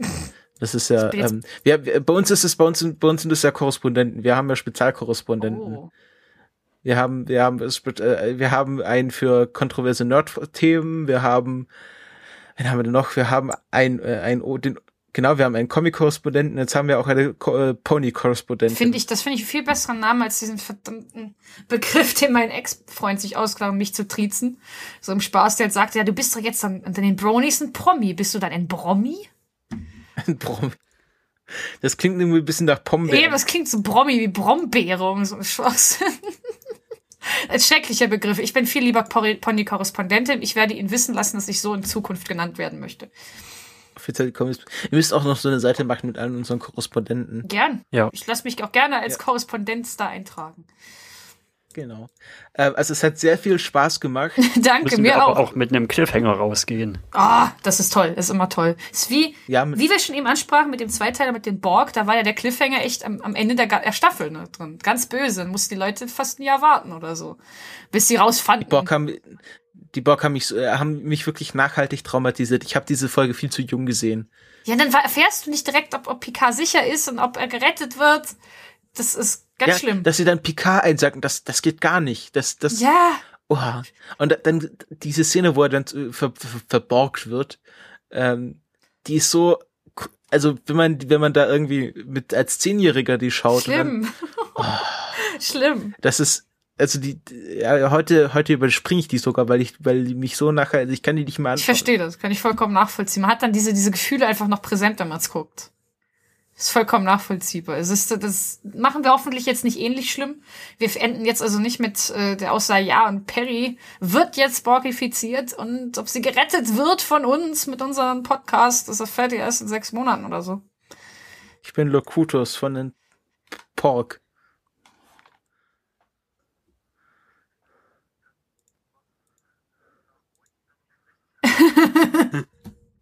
Ach, sag bloß nicht. Beschwör's nicht. Na, aber ich hab hab sehr viel Spaß gemacht. Ich da- bedanke mich äußerst, äußerst herzlich für eure Einladung und eure Geduld mit mir. Und ich würde mich. ach, ich, ach, das klingt toll. Oh, ich freue mich immer, wenn ich Leute bereichern darf. Das klingt immer so, so positiv, so, so fast schon so wirtschaftlich. So, ich habe irgendwas gepflanzt, es ist angereichert, es, es wächst, es gedeiht. Das klingt toll. Ja, Nein, ich dachte eigentlich eher an Applejack. Ihr seid gemein. Ach so, ja, ja. Gleich so hart hier. Ich dachte an, an Pflanzen und Äpfel und was weiß ich denn. Ja, Applejack war ja auch in den ersten Staffeln knallhart Kapitalist. Muss sie auch noch sein. Wo sie dann- verdienen die den Lebensunterhalt ihrer Familie. ne? ja, Als die das ist, Fledermäuse, ist nicht so leicht. Fledermäuse ihren äh, Obstgarten bedrohen, das ist ein Problem. Auch in Staffel äh, 4 schon gewesen. Womit verdient eigentlich Twilight ihr Geld? Ist hat die irgendwie ein Stipendium? Prinzessin. Oder So. Äh, das ist das, das ist was mich was mich stört. Die haben irgendwie Monarchie, aber so bene, benevolente Monarchie und das ist irgendwie alles alles in Ordnung bei denen. Na, es ist halt, ne, trotz allem, wie gesagt, eine, eine produktverkaufende Serie. Das heißt, eine Prinzessinnen sind cool und ge geben Mädchen irgendwie so einen Titel, aber ohne dass sie echt Macht haben. Ist das mir mal aufgefallen? Es gibt, sind nie Königinnen, es sind immer Prinzessinnen, weil Königinnen sind ja, die haben ja echte Macht, die sind ja echt böse. Das ist in Disney-Filmen immer so gewesen. Königinnen sind gemein, in Märchen sind die gemein. Deswegen sind Prinzessinnen klingt niedlich, aber ohne echte Verantwortung. Das ist wieder echt, echt ziemlich sexistisch, wenn du mich fragst, was gesagt wird, ne? Ja. Wenn wir einer Frau eine Verantwortung geben, ist sie nicht mehr hübsch und niedlich, dann ist sie auf einmal die fiese, böse Hexe, die in den Wald geht und Schneewittchen vergiftet. Also, hm, muss Die eigentlich einzige, nicht. Königin, die es, die einzige Königin, die es wirklich gab, war ja eine Villain quasi. Ja, die war böse, Queen siehste? Chrysalis. Siehst du, die war auch gemein und hässlich und man wollte halt wieder irgendwie Leute beeinflussen und Hochzeiten zerstören. Aber dafür ist die Hexe im Wald gar nicht böse, Sakura. Nee, die ist voll nett. Die ist voll toll. Die spricht auch immer. Ich weiß nicht, ob das irgendwie äh, jetzt schon jetzt schon irgendwie rassistisch ist, wenn die so komisch spricht, aber ich, ich mag die. Also ich, die spricht doch immer so so so in so Reimen. Also das ist das hat was sehr mystisches. Mhm. Gefällt mir auch gut. Aber ja, Also, wenn wir diese Themen und andere dieser Art weiter vertiefen sollen, dann sollen eure Podcast-Hörer das voll so mal so sagen, dass sie das jetzt so gut fanden und so. Und dann komme ich auch vielleicht wieder, ganz vielleicht. Schalten Sie auch nächste Folge wieder ein, wenn Sie Dr. Bob sagen hören wollen. Wo kommt diese Stimme her? ja. Vielen Dank und vielen Dank auch euren Zuhörern fürs Zuhören. Und, und auch bereichern, Ja, auch hier bereichern dieses Podcastes. Also der Chat, der Chat, äh, der Chat überschlägt sich in Dankbarkeit. Oh, oh ihr seid Ähm, lieb. Das ist sehr schön. Das freut ähm, mich. Ja, Dankeschön. wir hoffen auch, dass das auch die, die zeitsouveränen Hörer sich in Dankbarkeit überschlagen werden. Bitte, ich, das ist Äh, die beste in- Art von Überschlag.